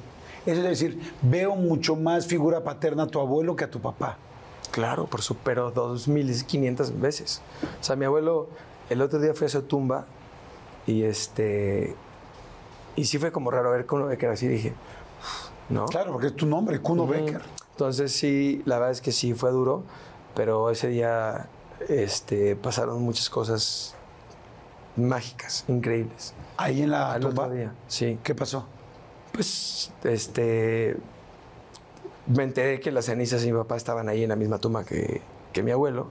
Entonces era como el mal con el bien en el mismo lugar. eBay Motors es tu socio seguro. Con trabajo, piezas nuevas y mucha pasión, transformaste una carrocería oxidada con 100.000 millas en un vehículo totalmente singular. Juegos de frenos, faros, lo que necesites, eBay Motors lo tiene. Con Guaranteed Fee de eBay, te aseguras que la pieza le quede a tu carro a la primera o se te devuelve tu dinero. Y a estos precios, quemas llantas y no dinero. Mantén vivo ese espíritu de Ride or Die, baby, en eBay Motors. ebaymotors.com. Solo para artículos elegibles se aplican restricciones. Let go with ego. Existen dos tipos de personas en el mundo: los que prefieren un desayuno dulce con frutas, dulce de leche y un jugo de naranja, y los que prefieren un desayuno salado con chorizo, huevos rancheros y un café. Pero sin importar qué tipo de persona eres, hay algo que a todos les va a gustar. Los crujientes y esponjosos Ego Waffles. Ya sea que te guste un desayuno salado, con huevos o salsa picante encima de tus waffles, o seas más dulcero y los prefieras con mantequilla y miel. Encuéntranos en el pasillo de desayunos congelados. Lego with Ego. Entonces ahorita vengo de abrir la tumba y a quitar las cenizas. No, no es cierto. Entonces, este, pues hay cosas raras, ¿no? Que, que yo sentí que mi abuelo me habló para decirme, quítame este cabrón de aquí, ¿no? Ya. Entonces, quítame, quítame a, mi, a mi hijo, a tu papá de aquí. Sí. ¿Y se lo quitaste? pues en eso ando. Ok. No, He tratado de perdonar, he perdonado mucho, me falta mucho por perdonar. Este, pero, pero sí, mi abuelo es para mí. Es, es- es que lo conozco aunque no lo vi, no, aunque no lo vi en persona, ¿sabes? Pero un día. Nunca se vieron en persona, No, pero lo sientes. pero sí lo vi una vez. Y no creo en eso, güey, ni las energías, ni los fantasmas, ni, son- ni, ni, ni que se me, ni me encontré un alien, ni nada. Pero esto fue, esto fue más adelante y ahorita me vas a platicar porque esto tiene que ver un poco con la rehabilitación, con, Con las las drogas. drogas. con este asunto. A ver, me regreso nada más al punto, te vas con tu papá, Qué Pachuca, bueno que ¿qué me pasa? estructuras, güey, porque si me, cambio de tema, sí cae. No te preocupes. Regresas entonces a esta parte con tu papá, no pasa nada, porque no está sucediendo nada. Gracias a Dios no novia, pasó nada. la condesa, Hice de llegas, todo. la peda. Sí, ajá. sí, sí. O sea, manejaba montacargas, subía a mis amigos a montacargas así como a 15 metros. Se los jalaba de un- con un camión, este, con un, este, etcétera. ¿Qué tan noviero eras? O sea, eh, porque siempre fuiste, empezaste en las novelas. Siempre he sido mujeriego, Ajá. Pero mujeriego, pero no mujeriego. pero te refiero, te, siempre, te he sentido como muy, No, como muy leal, ¿no? Cuando estás No, con alguien, no, sí, sí. te he visto estoy- muy sí. comprometido. No, soy comprometido, lo digo de broma, ¿no? Este, pues sí. O sea, la verdad es que, pues sí, sí, sí, siempre, siempre he sido muy nervioso.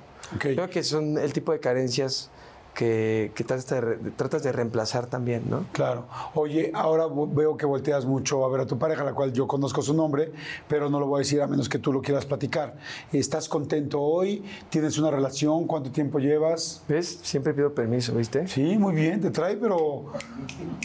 O sea, en mi época dirías Es como... que yo soy muy dócil, Sí, me... no soy nada dominante. ¿En serio no? Sí, sí eres muy dominante, un ¿no? poco, sí. Pero cuéntame, eh, eh, ¿tienes una pareja hoy? ¿Estás contento? Estoy feliz, estoy eh, en una etapa de mi vida en donde estoy por tener muchos cambios increíbles eh, y la verdad es que me siento muy afortunado de haber encontrado un buen amor, de una persona que respeto, que quiero, que ha estado para mí, que ha estado para ella y eso es algo que valoro muchísimo. Sí, sí, sí, sí, sí, sí, sí. ¿Cuánto llevan de relación? Llevamos seis años. Seis años. Sí, ¿dónde no? Pues es una relación pues muy formal y muy seria. Claro, ¿Viven juntos? vivimos juntos Ok. en California. ¿Qué es lo que ella te da? ¿Qué te, qué te fascina de tu mujer? Me centra, eh, me, me da, me aconseja, eh, me mide, este, ¿Te acompaña? me acompaña, eh, me enseña, le, le aprendo mucho. Eh, pues es que me podría pasar diciéndote dos horas todo lo que me da. ¿Y Eso qué, es- te- qué le das tú a ella?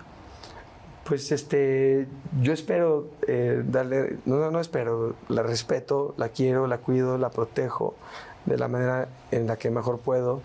Este, me equivoco, ¿no? Me he aguantado, sí, sí, sí, sí, sí, sí, vale como que le pusieran, sí, sí, sí se merece como que le pusieran sí, una estatua así como medio, así de...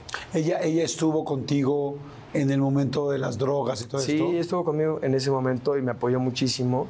Eh, Eso no es y- fácil, y ¿eh? te- eso, eso es un amor muy No, serio, no es un amor muy maduro de querer a alguien. Sí. Y ta- también un amor maduro cuando la otra persona no se quiere, no quiere mejorar y no quiere trabajar y no No, quiere salir eh, de la enfermedad. fíjate que también ella es muy es- maduro decir basta. Claro, por supuesto. Ella es increíblemente inteligente, mucho más que yo. Y, la verdad es que eso es- lo valoro también mucho. Y ella, por ejemplo, en, en esos tres años en donde estuve bien enfermo, eh, nunca fue súper inteligente de la forma en la que lo manejó. Aguantó vara muchísimo, ¿no? Eh, porque pues uno hace daño, ¿no? Nunca fui violento ni nada en ese estilo, pero de todas maneras haces daño, ¿no? Eh, los adictos pues destruimos o ah, dañamos a los que están alrededor. Este, entonces aguanto mucho y nunca, por ejemplo, me dijo, no lo hagas. ¿no? Porque sería normal, ¿no? No, no hagas, no lo hagas, no lo hagas. Entonces eso me ayudó muchísimo. Y un día, eh, pues ya cuando me vi muy mal, ¿no? Eh, estaba ya acostado en mi cama eh, y tenía una silla de la que me agarraba para pararme para ir al baño. Entonces eh, pesaba, no sé, nada. Este, estaba verde, ¿no?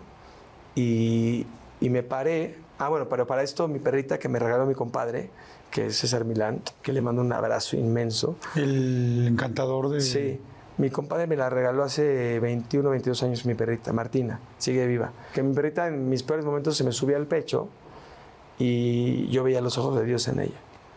Porque ¿A para mí- Martina? sí, porque el padre Martina fue mi primer novio en Alemania. ¿Tu primera qué? Novia en O sea, por eso le pusiste Martina. Sí. bueno, ¿Y lo sabrá tu novia? Sí, claro que lo sabe. Pero y, me dio mi primer beso atrás de un arbusto y yo pues, juré que estaba embarazada.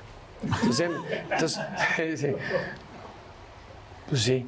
Claro. Y este, y este, por eso se me hizo un nombre muy bonito y por eso lo puse así. Entonces, para mí mi compadre lo adoro, lo veo muy seguido, lo quiero, me inspira, inspira a muchísima gente y ama a los animales también como yo. Y yo veo de verdad eh, a Dios en los animales. O sea, yo veo un ojo, los ojos de un animal eh, y sé que ahí está Dios, ¿no? Que son puros, perfectos, que no tienen maldad, que no te juzgan, que nunca me, Claro. que nunca sentí el te quiero o no te quiero por cómo estés o no estés, tienes éxito o no, seas quien seas, ahí están. Oye, ¿podríamos decir que Martina y Andrea, tu novia, es tu nueva familia? O sea, ¿es tu familia hoy? Eh, claro, por supuesto. Tengo otra perrita que rescaté, eh, que vi que la golpearon y ahí también pierdo. Y me la llevé en un tema eh, un poco denso. Este, y me la llevé. Ok.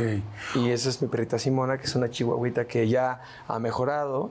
O sea, estaba tan traumada de los golpes que, por ejemplo, no, no hacía pipí o popó, se aguantaba. ok. Entonces, ando. hoy tienes a Martina y a Simona. Sí. Ok. Oye, este, me, me da gusto que hayas ido caninos. haciendo tu familia y que hayas sido así y que lleves seis años con tu mujer y que estés tan contento y tan feliz. Y ahorita vamos a seguir platicando de eso. Quiero regresarme a la parte donde todos empezamos a conocer a Kuno Becker, donde empiezan las telenovelas, donde empiezan, híjoles, una serie de, de, de novelas impresionantes, o sea, Pues hice muchas novelas. Soñadoras, este, Pueblo Chico, Infierno Grande. Con la Araceli Arámbula, que le mando un beso. que también Arámbula. ama los animales y me. Pues no me sabía que darle un empujoncito. Para toda la vida, que creo que fue tu primera novela, donde te dan Para tu toda primer- la vida, sí. Así, no la vio nadie, güey. Sí, me dije creo que fue un fracaso.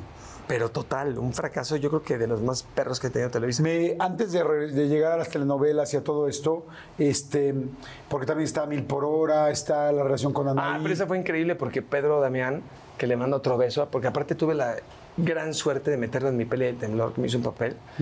este, pues él me dio mi primer protagónico en, tel- en televisión, en Televisa hace muchos años. El de A Mil por Hora. Ajá.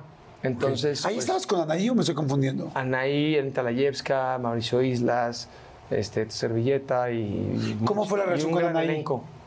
Ah, padrísimo. ¿La, la ves? ¿Sabes de ella? O sea, ¿te están en contacto? Es, o no? es una tipaza.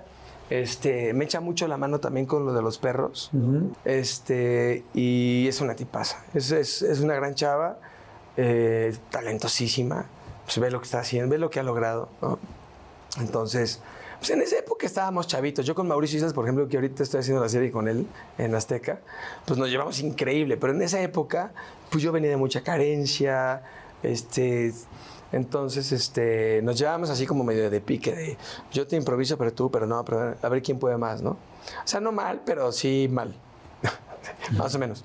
O sea, hasta un punto, pues, o sea, Sí, en claro. lo profesional.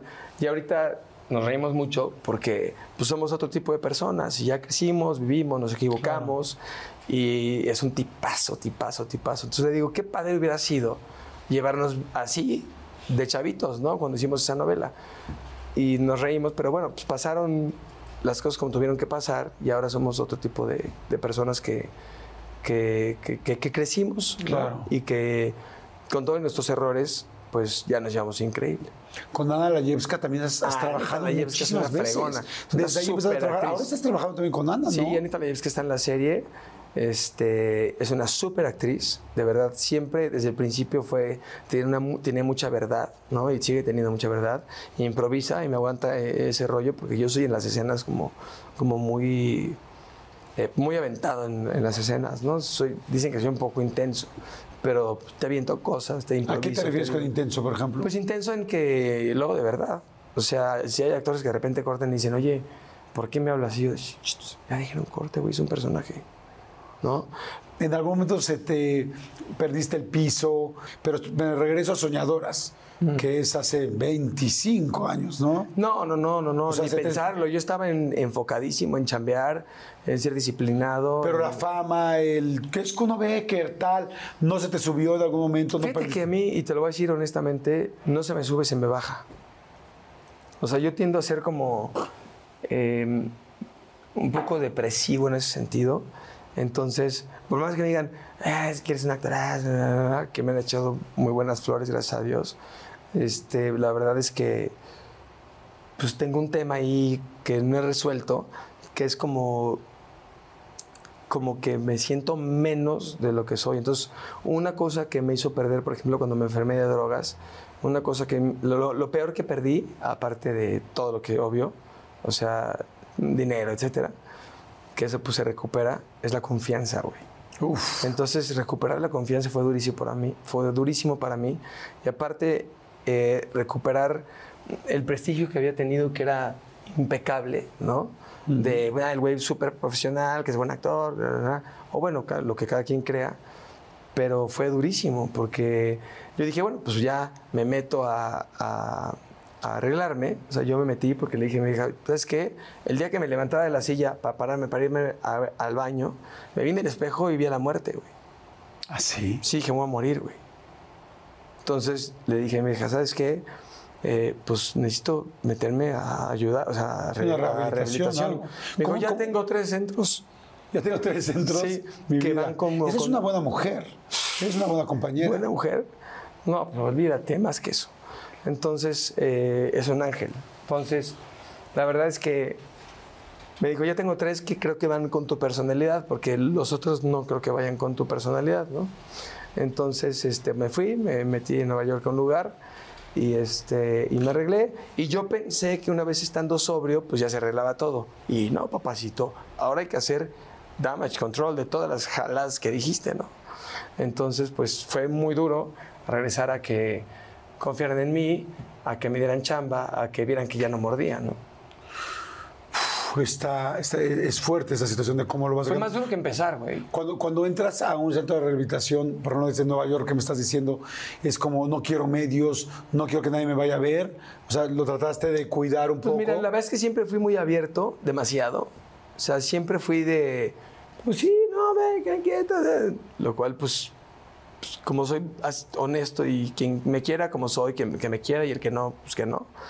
Eh, creo que fue un error, este, pero me sirvió mucho. Eh, tuve algunas recaídas y fueron yendo menos, menos, menos, menos, menos, menos. Y pues ya. Ok, ahorita, ahorita quiero que profundicemos en ese caso, porque yo me acuerdo de esa entrevista en el noticiero este, en el matutino Ay, véanla, día que se en Estados reír. Unidos, un nuevo Un día. día que creo se llamaba. reír, vean, la tiene con muchos millones de vistas. Sí, sí, sí, yo lo, yo lo sé, pero yo, yo, a mí no me dio alegría, a mí me preocupó porque yo te quiero y No, dije, claro, algo, mucha algo- gente me dijo, güey, algo no, no está bien. Andreita o sea, Legarreta, que es una linda, por, Andreita Legarreta, que es una linda, por ejemplo, que le mando un beso. O sea, me, me dijo un día que la vi en un programa este, que fui a promover no sé qué, a promover no sé qué a hoy. Este, me dijo, es que yo no sabía qué hacer, güey, si, si hablarte, decirte qué, o sea, y, y ¿sabes quién también se, se portó súper chido? El esposo de Sandrita Echeverría. Leo, Leo, Leo Un día me habla. Este, yo quiero mucho a Sandrita porque estuvo en mi película del temblor y me hizo favor de dejarme dirigirla. Este, y, y entonces un día me escribe, o no me acuerdo si me habló, me escribió, no sé qué. Me dijo, oye, ¿te, te puedo ir a visitar? Dije, pues yo no tenía el gusto de conocerlo. Y fue a mi depa, que mi depa ya aquí en México ya era un tugurio. O sea, ella era de fiestas de una semana sin dormir, güey. O sea, ¿Por qué nunca me invitaste, cabrón? ¿No que éramos amigos? Exacto. No, mis amigos me decían, oye, me quiero ir. Yo, ah, sí, sí, sí, no hay pedo, ya, vete. Pues cerraba las puertas y se escondía las llaves, ¿no? Para que no se salieran. Sí, claro. Entonces decía, sí, güey, que descanses, ¿no? Sí. Oye, güey, pero ¿sabes? Está cerrado. No mames, está cerrado. ¿Tiene las llaves? Dale las llaves. Este, George, búsquete las llaves. Mi asistente, que lo adoro, lo adoro, que ahorita está operada la rodilla. No manches. Ya cuando los veía así ya muy mal de ellos, ya me quiero ir, bueno, ya les abría, ¿no? No mames, a mí me invitas a una de esas fiestas y no regreso nunca, güey. No, sí regresaban. ¿Sí regresaban? eBay Motors es tu socio seguro. Con trabajo, piezas nuevas y mucha pasión, transformaste una carrocería oxidada con 100.000 millas en un vehículo totalmente singular. Juegos de frenos, faros, lo que necesites, eBay Motors lo tiene. Con Guaranteed Fee de eBay, te aseguras que la pieza le quede a tu carro a la primera o se te devuelve tu dinero. Y a estos precios, quemas llantas y no dinero. Mantén vivo ese espíritu de Ride or Die, baby, en eBay Motors. ebaymotors.com. Solo para artículos elegibles se aplican restricciones. Let go with ego. Existen dos tipos de personas en el mundo: los que prefieren un desayuno dulce con frutas, dulce de leche y un jugo de naranja, y los que prefieren un desayuno salado con chorizo, huevos rancheros y un café. Pero sin importar qué tipo de persona eres, hay algo que a todos les va a gustar. Los crujientes y esponjosos Ego Waffles. Ya sea que te guste un desayuno salado, con huevos o salsa picante encima de tus waffles, o seas más dulcero y los prefieras con mantequilla y miel. Encuéntranos en el pasillo de desayunos congelados. Lego with Ego. Papito, había de todo. No manches. Sí, se ponía ¿Qué es de todo en una fiesta? Digo, drogas, me imagino. Pero, de- de- o sea, bueno. drogas, mujeres, fiesta. Pues de todo. O sea, se ponían chidas. Pero de repente era como día, noche, día, noche, día, noche, hasta que dije, ya no puedo con esto, güey. O sea, y, y- y se volvió ya demasiado doloroso, ¿no? Este, las drogas al final sí te rompen todo. Y no aguanté, güey. O sea, yo no sé cómo le hace la gente que sigue así metiéndose años y años y años y años. Yo sí sé cómo le hacen. ¿Cómo? Se mueren. Y lo chingón es que tú estás aquí. Yo, gracias hermano. Y ella, y ella tiene, este, la verdad que sí, por, o sea, estoy vivo por mí, por mi decisión, pero en gran parte estoy aquí hoy contigo por mi viaje. Ay, Andrea, qué gusto conocerte. Me quiero, te quiero preguntar algo que a mí me fascinó. Has hecho muchas cosas internacionales, series, películas, muchas cosas. Pero a mí la trilogía, si no son tres, de Gold, me encantó. Pues es la película que, por la que más me conoce la gente. Cuéntame, ¿cómo fue? ¿Cómo llegaste a Gold? Pues resulta que estaba en Los Ángeles, hice una audición eh, de muchas en las que no me quedé y entonces de repente me dicen, hay una película, estaba yo en una agencia muy buena que se llama CAA, entonces este, me dicen, eh, pues está esta película de fútbol eh, y a mí pues no me gusta el fútbol, güey, nada. O sea, me gusta el mundial y así, pero Sí, pero no eres futbolero. cero. ¿Haces algún Yo tocaba el Sí, violín el y violín montaba caballo, saltaba y adiós. Pues la hago la audición entre mucha gente, pues en Los Ángeles, ¿no? Mucha gente. Y este, me dicen, no, pues nos encantó, la verdad. Ahora nomás falta la audición de fútbol, ¿no? Para ver si juegas. Si juegas, ¿no? Pues eres mexicano. Sí, estamos conectados. Sí, o sea, fu- solamente creían que porque eras mexicano ya jugabas fútbol. Ah, güey. El, el director inglés, Danny Cano, que le mando un abrazo, que pues espero que vea la entrevista, y si no, pues que se la traduzcan. Entonces, este, me dice, pues sí juegas fútbol, no, pues eres mexicano. Le dije, sí, güey, y también me van tomando un burro y sombrero y la chingada. No, le dije, obviamente le dije que sí, ¿no? Para ¿Es quedarte con la chamba. ¿Astronauta? O sea, huevo, o sea, obviamente sí. A cualquier actor que le preguntes si ha hecho, te va a decir que sí. Claro. Y luego ves qué haces, ¿no? Entonces, dije, sí, claro, pues soy mexicano, como tú dices. ¿No? Claro, Obvio, juego fut. fútbol. Me dijo, ¿juegas fútbol? No me dijo, eres bueno para el fútbol, ¿no? O sea, a mí me escogían al final en la escuela, así de, en el Cumbres y en Alemania de Becker. Puta madre, no, pues ahora pues ya, que jale, ¿no? Y al último, bueno.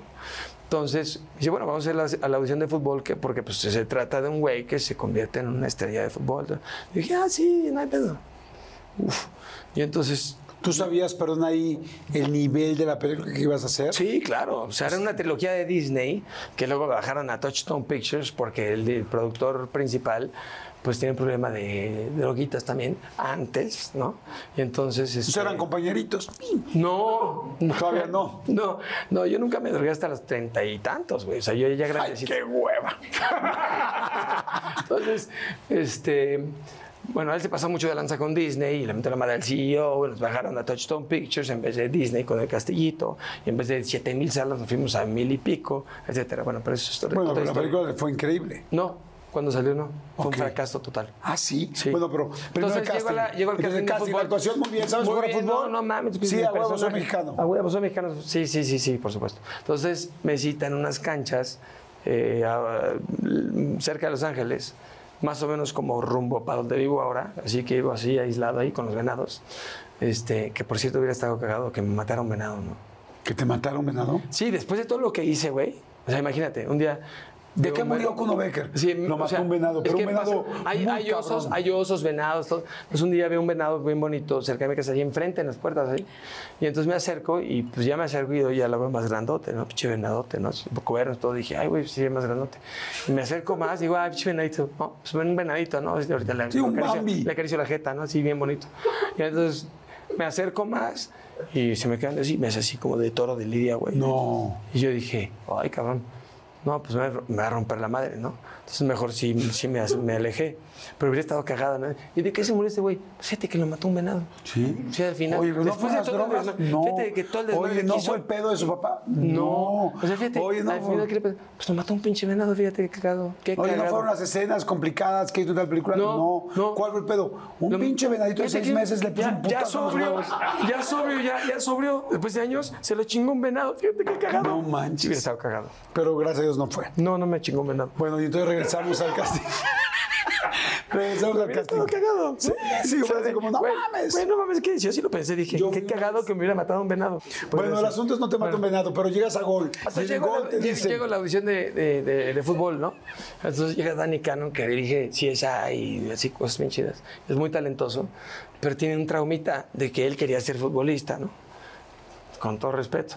Entonces no, no es jugador de fútbol, pero este, pues él siente que, pues, acá, así, muy chingón, pues es inglés, ¿no? Entonces allá, pues es una religión, ¿no? Igual que aquí o, o más. Entonces me dice, bueno, pues vamos a una audición de fútbol, nada más ya para ver eso y este, pues eres mexicano. ¿vas a ver? Sí, sí, sí.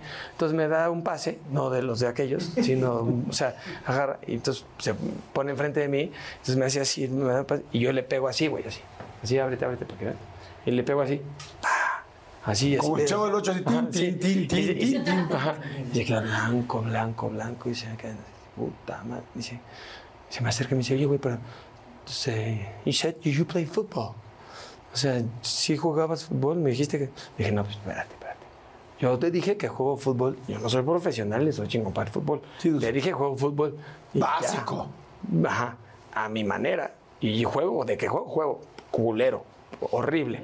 Pero juego, güey, ¿no? Me dice, bueno, sí, pero es que no mames, o sea, güey, o sea, no juegas nada. A ver, corre.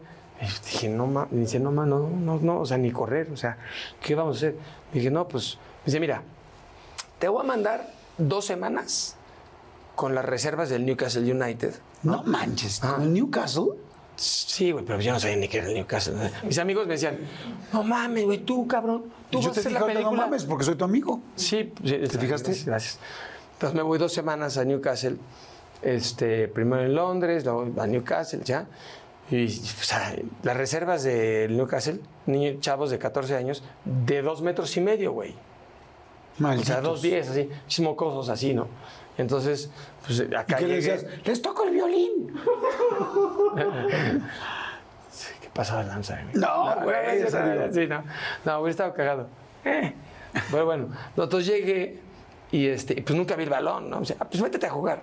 Y pues yo, pues, yo no, yo no alcancé, nunca, nunca toqué el balón, güey. O sea, obviamente, ¿no? No, O sea, estos güeyes que estos son- güeyes, o sea, yo, o sea, había una escuela ahí de Newcastle donde van los chavitos ingleses a Sí, que aprender juegan que no saben hablar, que el balón les llega aquí y de acá de ah, pa, pa, pa, pa, pa, pa, pa, pa. Y así de güey, no mames, o sea que, o sea, tienen un, ya lo traen, ¿no? Nunca toqué el balón, o sea, pésimo. Entonces, pues me puse a entrenar como loco, horas y horas diarias, muy perro. Entonces, Adidas, este, me, porque la hizo FIFA, Adidas, o sea, era una peliculota. Era una trilogía, pues de 100 kilos de Dodgers, cada una costaba 33, güey. Entonces, pues sí, dije, la tengo que hacer. Entonces, aunque no me gusta el fútbol. Entonces, eh, pues Pero más entré- allá del fútbol era, pues, evidente de ser una, quedar en una película tan importante. Claro, ¿no? yo dije, esto me va a abrir puertas, ¿no? A fuerza. Entonces, este, pues entreno tanto, me dan unos, unos, unos Predator, que en esa época no sé si ya no existan. ¿Los tacos? Adidas, ajá. Unos, ajá, allá son boots. Si le dices clits, uff, bye. Gringo, ¿no? Es boots, ¿no? Entonces, este, me dan unos Predator que yo no sabía que yo tengo high arch feet. O sea, tengo pies con el arco alto. O sea, al revés del pie, de pie plano, al revés. O sea, arco alto. ¿Sí me explico, no? Güey, o sea, Sí, entendí. O sea, sé, pie plano, arco cabrón. Exacto. Entonces me dan esos, esos, esos tacos y entonces entreno muchísimo y, y lo que me pasa es que tenía seis maestros, ¿no? Seis. Y o- obviamente los jugadores, ¿no? Cuando yo iba a- al gimnasio y eso me decían, güey, like, you can't even run. O sea, no, no puedes ni siquiera correr. Me dice, no puedes correr, o sea, o sea, corres o sea, no, no puede ser, güey. O sea, nunca había, habí- nunca había, Alan Shearer, que era el capitán del equipo, me dice, en mi vida había visto correr a un güey tan mal en una caminadora como tú. O sea, no, no puede ser, no puede ser. Y dije, bueno, pues, pues, entonces entrené muchísimo, muchísimo, muchísimo, muchísimo, tanto, porque me quería quedar en la peli, que tuve una fractura de estrés en los dos talones. Por lo del arco alto. Ajá. Entonces, Y la este, entrenada. Exacto, demasiado, Y los demasiado. Predators. Y los Predators, exactamente. Este, entonces dije, no, pues Motrin, Motrin, Motrin, Motrin, Motrin, Motrin, Motrin, o sea, puro painkiller así cañón. Y entonces, pues seguí entrenando, ¿no? Seguí entrenando así Wow. con, el, con el dolor. O sea, a las dos semanas llega el director, me mandan a Londres a hacer la, la audición de fútbol. Y pues los otros, los otros actores, pues sí medio jugaban, unos aprendieron, y yo pues no, no le doy al fútbol nada, güey. O sea, ahorita soy, era muy malo, y ahorita soy terrible, peor, o igual. No sé. O sea, me echas un balón y me espanto. O sea, soy terrible. Madres. Entonces llega y me dice, bueno, pues ahora, este, bueno, pues ya, ya, este, estuviste dos semanas con la reserva, estuviste seis maestros, ya. Entonces, pues ahora corres, ¿no? En acción, y estaba envidiándolo, y, este, y pues recibes el balón en el pecho y ya tiras a gol. No manches. Dije, güey, dije, sí, ahorita, sí, va. Entonces, corro y se me salen la- las lágrimas del dolor, güey, así horrible. Entonces, pues, pues no la armé, no podía ni correr. Y pues me habla el director y me dice, Dani, me dice, ¿sabes qué? Pues, pues sí es buen actor y la verdad tu audición fue la mejor, pero pues no juegas nada, o sea, no aprendiste nada, güey. Entonces, pues ya, regresate a Los Ángeles y pues no, no te quedas en la película. Yo de "Sap, sopas, perico, ¿no? Entonces este, me voy a- al carrito que me va a llevar al hotel de regreso a, a, pues ya, pues ya para irme a Los Ángeles. Y que me encabrono. Y dije, no, güey, o sea, pues ya perdí el papel, ¿no? Era una súper oportunidad. Entonces me regreso y le digo a Dani, digo, mira, ¿sabes qué? Lo que me- en un tono un poco no tan respetuoso. No fui respetuoso, pero sí le dije ya muy acá de... Le dije, mira, ya perdí el papel, ¿no? Se me vale madre. Lo que sí no quiero que piensen es que vine a gastarme la lana del hotel, el avión, lo que me tragué y todo. Entonces, tuve seis maestros. No puedo correr porque tuve fractura de estrés y pues es lo que me pasó porque entrené demasiado para quedarme con el papel. Pero pues no, no, no pude porque me lastimé. Este, pero de esos seis maestros tuve uno, se llama Doug, que le mando un abrazo, que por ahí va a andar, y Andy Anza, que también es un jugador del Crystal Palace, que me enseñaron a quedarme con la bola eh, sin correr, sin moverte. Entonces, me puedo quedar con la bola, eso lo aprendí, lo aprendí sin que me la quites, eh, más o menos. Le dije, tú que eres muy chingón para el fútbol, ¿no? Le dije al director, trata tú de quitarme la bola, eh, porque eso lo puedo hacer sin correr. Y ya, pues ya perdí el papel, ¿no? Pero quiero que veas que pues no vine a serme pendejo, ¿sabes? Vine a darle, a chingarle, a- a- con todo. Y de las cinco veces, solo una vez me, tra- me pudo quitar la bola. O sea, de cinco veces, cuatro veces no te pudo quitar Se la la bola. peló. Entonces no me pudo quitar la bola. Entonces dije, bueno, sí, ahora ya, mi pedo, gracias. Ya. Entonces me fui, me subí al cochecito que me iba a llevar a- al hotel. Nos daban un teléfono de producción en donde eran los llamados para los entrenamientos, todo. Y me marca y me dice, ya te quedaste con el papel. No. Wow. Y pues así fue la historia. Nada más que me tuve, me dice, nada más que al otro día me dice, pero ahora te voy a tener que poner seis dobles, güey. O sea, porque uno corría, uno corría más rápido, el otro hacía los trucos, porque aviéntate una dominada. Va. Cero. Uno que corra, uno que haga los trucos, uno que mete el gol, uno que le haya. Solamente metí un gol en la dos. Yo. ¿Ves? Si no era chiste. Entonces, entonces, de repente, o sea, estábamos filmando en el Bernabéu, entonces estábamos filmando ya muy tarde, ya eran, no sé, 3, 4 de la mañana, y estaban los galácticos, porque los llevaba la FIFA, ¿no? Y entonces llegaba David Beckham y Zidane. Pero a ver, ¿y qué le decían a David Beckham? Oye, mira, él es, este, Eh, él está haciendo una película, tal. No, no le decía nada. Nada más Es el juega. actor de la película, sí. Entonces, este, llega, estábamos haciendo un partido, hacíamos partidos con telefotos en, en- en toda, en, en- el estadio, ¿no? O sea, telefotos son un lente largo que, que pues... bueno. Y eh, a veces hacíamos partidos también filmados sin gente y con gente, la misma coreografía, ¿no? Entonces, un día, ya muy tarde, David se emputa, o sea, bueno, se enoja, no, no- no- o sea, se molesta porque es muy buena onda, la neta. Y me dice, güey, estoy bien cansado. Estoy hasta la madre. ¿Él te dice? Sí. Y yo le dije, digo, ya, ya, ya hazlo bien, güey. ya, Una. O sea, güey. Entonces, y le dije, no, eh, güey, es que, es que no puedo. O sea, neta, o sea, net- pues, ¿qué hago, no? Y el director ya estaba acostumbrado a decir, toma dos, toma 16. Entonces, porque pues no la armaba. Doble, doble, doble. Entonces llegaba yo al close-up. Entonces, este, así de huevo. Entonces, este, dice David, a ver, güey, ya, vas a meter un gol. Dije, David, no puedo, güey, no sé, güey, no, no, no, no, va a pasar. Me dijo, a ver, vamos a hacer una cosa, cabrón, ya. Entonces, tú vas a correr hacia la portería. ¿Sí sabes dónde está la portería? Sí, pues allá. Luego vas a correr para allá, ¿sí? Cuando digan acción. Y entonces vas a correr y vas a brincar. ¿Sí puedes brincar? Sí, sí puedo brincar. Entonces vas a brincar y vas a dar un patadón para allá, para la portería. Y la bola ahí va a estar. Y dije, no mames. Y dije, güey, pero si tú haz lo que te estoy pidiendo, por favor, yo estoy hasta la madre, me quiero dormir. Ya me quiero dormir, güey, ya es muy tarde. Y dije, bueno, pues órale, va, David, no hay problema. Súper buena onda, pero sí me dijo, ya, ya estoy cansado. Entonces, no, pues entonces, set, set, set, set, set, acción. Entonces corro, ¿no? Brinco y doy un patadón. Y la pelota estaba ahí, güey. Ahí, así. Pum, me le pego y en el arco. ¡Pam! En la esquina. Corte. ¡Ah! Todo el director así, no mames, no mames, ya, no puede ser, metí un gol, pero un golazo así del aire, güey, o sea, la agarré en el aire. Pero me puso la pelota ahí, güey. O sea, él me la puso ahí. O sea, pero como magia. Guau. O sea, yo lo vi meter unos tiros libres, que ahora sé que es un tiro libre, a David, hacia al lado. O sea, que decía, llega el director y decía, pues en esta, en esta toma, este, David, ¿podrías meter este, el gol? Sí, ¿dónde, dónde quieres que lo meta? Le decía al director, no, pues en la esquina. Ok, va a tratar. Y entonces, acción. Entonces, Le pegaba, le pegaba David a la bola y se iba para allá la bola, y luego para allá, y luego para allá, y luego para allá, y se metía en la esquina y yo así, de, "A tu madre, ¿qué es esto, güey? O sea, si no lo hubiera visto en, vivo, no te lo creo, güey. O sea, como superhéroe, güey. Dice, no más, es inc- increíble la toma. ¿Te puedes aventar otra así, David? O sea, David, pues, eh, bueno, no sé, seis veces así.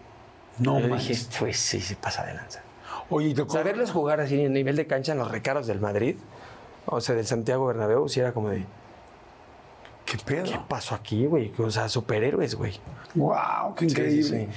No te hiciste brother. Ah, y un día me dicen, en esa, eh, me dice el director, en esta te barres y la chingada, ¿no? Entonces dije, pues me barro, ¿no? Entonces hago la toma, ¿no? Me barro, y entonces los ejecutivos del Madrid así. Porque hay un surcote, güey, ¿no? O sea, le En hiciste el la pista. Bernabéu, güey. Sí, pues me barrí, pues es un surcote. Pero un surcote, güey. entonces, ¿cómo se barran esos güeyes que no se Pues llevan no el lo sé, güey, pero se barren diferente. Pero yo me barrí mal, yo supongo. Hice un surcote así, perro, y se me acerca uno del ejecutivo del Madrid, no el parecí, pero se me dicen, oye, no, este, aunque te pide el director, no, no hagas eso, güey. ¿Por qué? Es que la nómina es de 280 millones de euros. Y si alguien se nos tuerce el pie, pues es un pelote. Y ya no, pues perdón. ¡Wow! Le eché en pastito. ¡Qué chingón! Oye, y cuando sale la película y es un éxito, No, fue un fracaso. en un principio, Sí, porque íbamos con Disney, el castillito, y entonces y estábamos en las latas de Coca-Cola y todo así. Y yo dije, no, ya, eso ya, ahora sí ya fui una estrella. Papá, luego regresas a hacer audiciones. Así es esta carrera, ¿no? ¿pero en qué momento fue un éxito? Porque es un éxito de película. sale la película, la bajan a, a Touchstone Pictures en vez de Disney, le bajan de miles de salas. eh, y pues la gente la ve y tienen unos focus groups increíbles, o sea, la gente la recibía muy bien, pero por este güey, el productor que se volvió loco, que le mentó la madre al CEO de Disney, Disney dijo, así con el dedo así, lo aplastó, no dijo, o sea, se sacaron de onda con este güey por inteligente el bruto, y este que es el que tiene los derechos, que ando buscando, ya escribí el guion de la 4, entonces estoy por financiarla. ¿Y ahora sí vas a jugar o no? no, ni mal, no. No, voy de entrenador, güey. Ah, Sí, como pues- Rocky. Bien, güey. Pues la cara es de cansado, no de pendejo. Entonces, no, pero Oye. está padrísimo, porque va a ser del Maracaná de Tepito y va a tener onda en Europa y acá. Está padrísimo el guion, la neta, yo lo escribí. Qué chingón, felicidades. No, me encantó. está con- padrísimo porque aparte lo doctoré con, con otros escritores y todo, entonces está como reloj estructurado y, y le va a hacer, le va a hacer de verdad eh, honor a la 1, que la 3 está del la fregada, no la vean, es una porquería. Entonces la 1 y la 2 jalan, pero quiero hacer una secuela que valga la pena, que, que, que le haga honor a lo que la gente siempre me dice, Santi, Santi, Santi, Santi, Santi, Santi, Santi, Santi, Santi. Entonces dije, güey, si no hago la secuela soy un pendejo. Qué chingón. Pues la verdad, felicidades, porque uno no se da cuenta de todo lo que se tarda uno en llegar y yo creo que ahí también la disciplina y todo lo que aprendiste desde muy chavo, pues aplica, ¿no? Y, y qué padre que va a esa Es que secuela. nunca fumo, ¿eh? nomás cuando estoy filmando. Oye, este, y estamos aquí grabando, ¿no? Sí, Oye, exacto. luego yo me acuerdo cuando fue como Pánico inconsciente. 5 Bravo, que me encantó la película, te lo Gracias, dije. Rey. Después Todo la en un de- interior, pues tuvo su mérito. No, no, muy cabrón. Después este, la, del, la del temblor. El Día de la Unión, sí. El Día de la Unión, que estuvo increíble. Gracias. Oye, y dime una cosa. eh, hemos platicado a lo largo de la plática, de la entrevista, la parte de, de las drogas. eso. ¿En qué momento empieza? ¿Y por qué empieza Por este problema de depresión. adicción? Por una depresión, por una persona, por mi mente, que tú sabes que el amor que, que, que sientes pues, lo generas tú, no la persona de la que estás enamorado, ¿no? Mm, Ya leí un poquito sobre el amor y fui a terapia bastante, ¿no? Entonces, eh, yo generé un amor... eh, ella no tenía nivel en el entierro de la pobre, o sea, porque o sea, yo lo generé todo. Entonces, eh, la corté y de repente, después de un tiempo, dije, era la mujer de mi vida, qué tonto soy. La traté de recuperar y no pude, ¿no? Entonces, este, me dijo, no, pues ahora ya no. Y ya, así de fácil. Entonces, nada más le llevé 86 mariachis para ver si... ¿86 es un decir o 86 real? Bueno, primero le llevé 44, pero no salió. Entonces, del balcón. Entonces, pues le llevé 86 a ver si sí. Los afiné y luego nos fuimos caminando del estacionamiento al lugar donde iba a estar ella y le hicimos una cita, ¿no? Dijo, esto es pobre, no, no- es mala onda, eh, o sea, ella no tenía, pobrecita, no tenía verdad. Sí, tú estabas en un Pero para claro. mí fue un acto de amor, ¿no? Entonces, este, además no voy a llevar 10 mariachis, ¿no? Oye, ¿y salió? Ahí te va.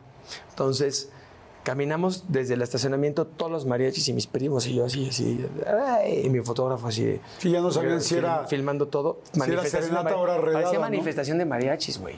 Sí, pues sí. Y además se venía increíble. Entonces, la No gente, mames, ahí viene el sindicato la, gente se paraba así de. Se paraba, se bajaba de su coche y decían, eso es amor. Y yo, "Pues, a huevo.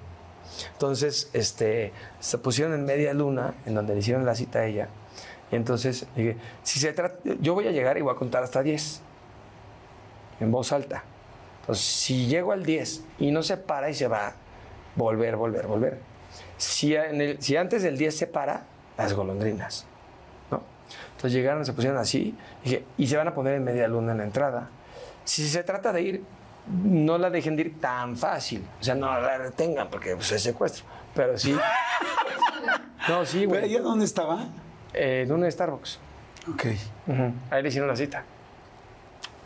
No manches. Una cita un poco falsa, pero bueno. Claro. Pues ahí moví unos hilos, ¿no? Entonces, de repente, este, se pone en media luna. Entonces, cuando ve llegar así como sesenta y tantos, y se pone en media luna, se para y dice, de ser este güey, ¿no? Se para y se me acerca y me hace lo peor así. Se, se para y se me acerca y me dice, ah, pero yo pensé que me iba a cachetear, ¿no? Le dije, pues una cachetada, pues, por, por intenso, ¿no? Pero pues se me acerca y me dice, y se va. O no te dijo nada. No me dijo nada. Que fue lo peor. Y mi mejor amigo me dice, cuando íbamos caminando del estacionamiento al Starbucks, me dice, oye, güey, ¿pero crees que te diga que sí o que regrese contigo? Le dije, no, pues 99% que no. Entonces, ¿Para qué se los llevas? Dije, para que dentro de 35, 40 años que me preguntes, ¿hiciste todo lo posible? Te puedo decir que sí. Ok. Y, no para ver su reacción. Ah, ¿La grabaste? Claro. Ya todo filmado. Oye, ¿y no regresó? No grabo film, Rey. ¿No precioso. regresó? Vamos a decir grabar sí, Sí, filmar. filmar. ¿No regresó? Eh, no. Entonces ya ahí mi hermana me agarró. ¿Aguantó la canción o no? No, entonces, ah, se para, se trata de ir, no se puede ir, ¿no? Entonces dije, no la dejé ir tan fácil, tan fácil, pero sí dije, no, sea, tan- entonces se va así, se, va por abajo de uno de los mariachis así. Entonces yo tenía el tráfico, el tráfico parado de una manera que no voy a comentar porque no está tan chida, no se debía hacer, pero pues lo paré ahí, en Campos Elíseos. Entonces, tráfico, entonces se va, Ah, ya sé que Starbucks es el que está al lado del canto. correcto. Ajá, y luego, fíjate cómo estoy conectado. Entonces, en todo. Entonces, este, se sube a su camioneta, se va, tráfico parado, ¿no? Ya medí del tema, pues, todo planeadito. Esos dos volteos les digo, las golondrinas, cabrones. Y entonces les canto, imagínate 86 mariachis. No tan afinados, pero 86. Sí. Y a dónde. O sea, la que le cantan a los muertos que se van. Entonces, en ese momento me agarra mi hermana del brazo y me dice, ya, cabrón, ya. Se acabó. Ya. Entonces me regreso a mi casa y este. Y pues con toda la intención de ya, dije, pues la vida no vale nada. Este, si no estoy con ella, mi mente me dijo, si no estás con ella, la vida pues no vale nada. Porque aparte, la verdad, con todo respeto, pues no es la mujer de la vida. Sea, con todo, o sea, bueno, o sea, No, pues es que eh, todo o sea, el ya mundo cada quien, ¿no? podemos ser y no serlo. Ajá, o sea, esta es la mujer de la vida. Entonces, Pues este, espero, cabrón, que ya le lleves unos 86 mariachis mínimo. Espérate, pues todavía no hemos acabado. No, esperemos que no. Pues, ¿para, qué te esperas? ¿Para qué te esperas para acabar? Llévaselos en vida. Exactamente. Entonces, no me estés retando, güey, porque cuando voy a hablar mariachis y no me Pues conoces, cabrón, güey. ya vi que te sacó de todas. Pues Yo me llevo mínimo 10 que o espero. 20, ¿eh? Bueno, y luego. Y luego este, se va, sube a su, a su camioneta, eh, las golondrinas, me regreso a mi casa, y llega mi primo Mao, que lo adoro, y le mando un beso, que es mi hermano, con un Six todavía. Y de, güey. Dije, ya, güey. Y estaba sentado en el sillón así, ya con la mirada perdida. Y dije, la vida no vale nada. Porque yo sí sentí el amor del amor.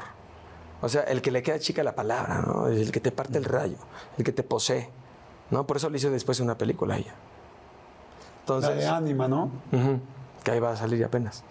Que fue selección oficial en Guadalajara, gracias. Y me tocó la pandemia. Ah, huevo, ¿no? Como el temblor. Hice una película de temblor y tiembla. Dice la película de ánima y pandemia. O sea, pero bueno, entonces este, pues estaba sentado ahí en mi departamento y, y mi primo me dice, pues me voy a echar unas chelas aquí contigo. Y le dije, no, ya, ya, ya, ya.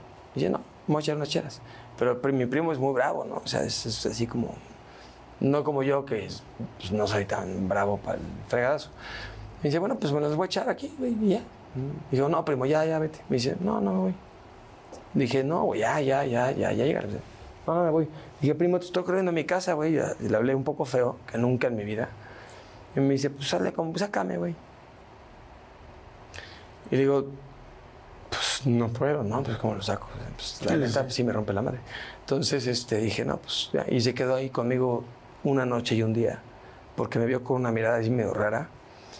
Y, este, y yo tenía planes ya de, de ya, bye. ¿De quitarte la vida? Sí, de suicidarme. No es cierto. Sí, sí, claro. Esa fue la segunda. ¿La segunda vez? Sí. La primera fue cuando no encontraba solución y entonces fui cuando, fue cuando me vi, según yo, en mi, hasta la madre, a mi abuelo. A ¿Y mi cómo abuelo te, Cuno. cómo te trataste de quitar la vida? Pues a un- con un tiro. Si no, imagínate, te, te avientas, quedas cojo. O además que hueva el, el miedo, ¿no? O con unas pastillas, eh, no, pues mejor así que ni la sientas. Pero con una que a mí me va a reventar como melón, ¿eh? O sea, no voy a quedar tarado tampoco, ¿no? O sea, ¿estabas solo? Estaba solo, ¿Con un arma? ajá, larga, y este, y estaba acá y vi a mi abuelo, según yo, a veces pienso que no, pero a veces pienso que sí, porque sí lo vi, y no creo en eso, pero me dijo en alemán, ¿te vas o te quedas?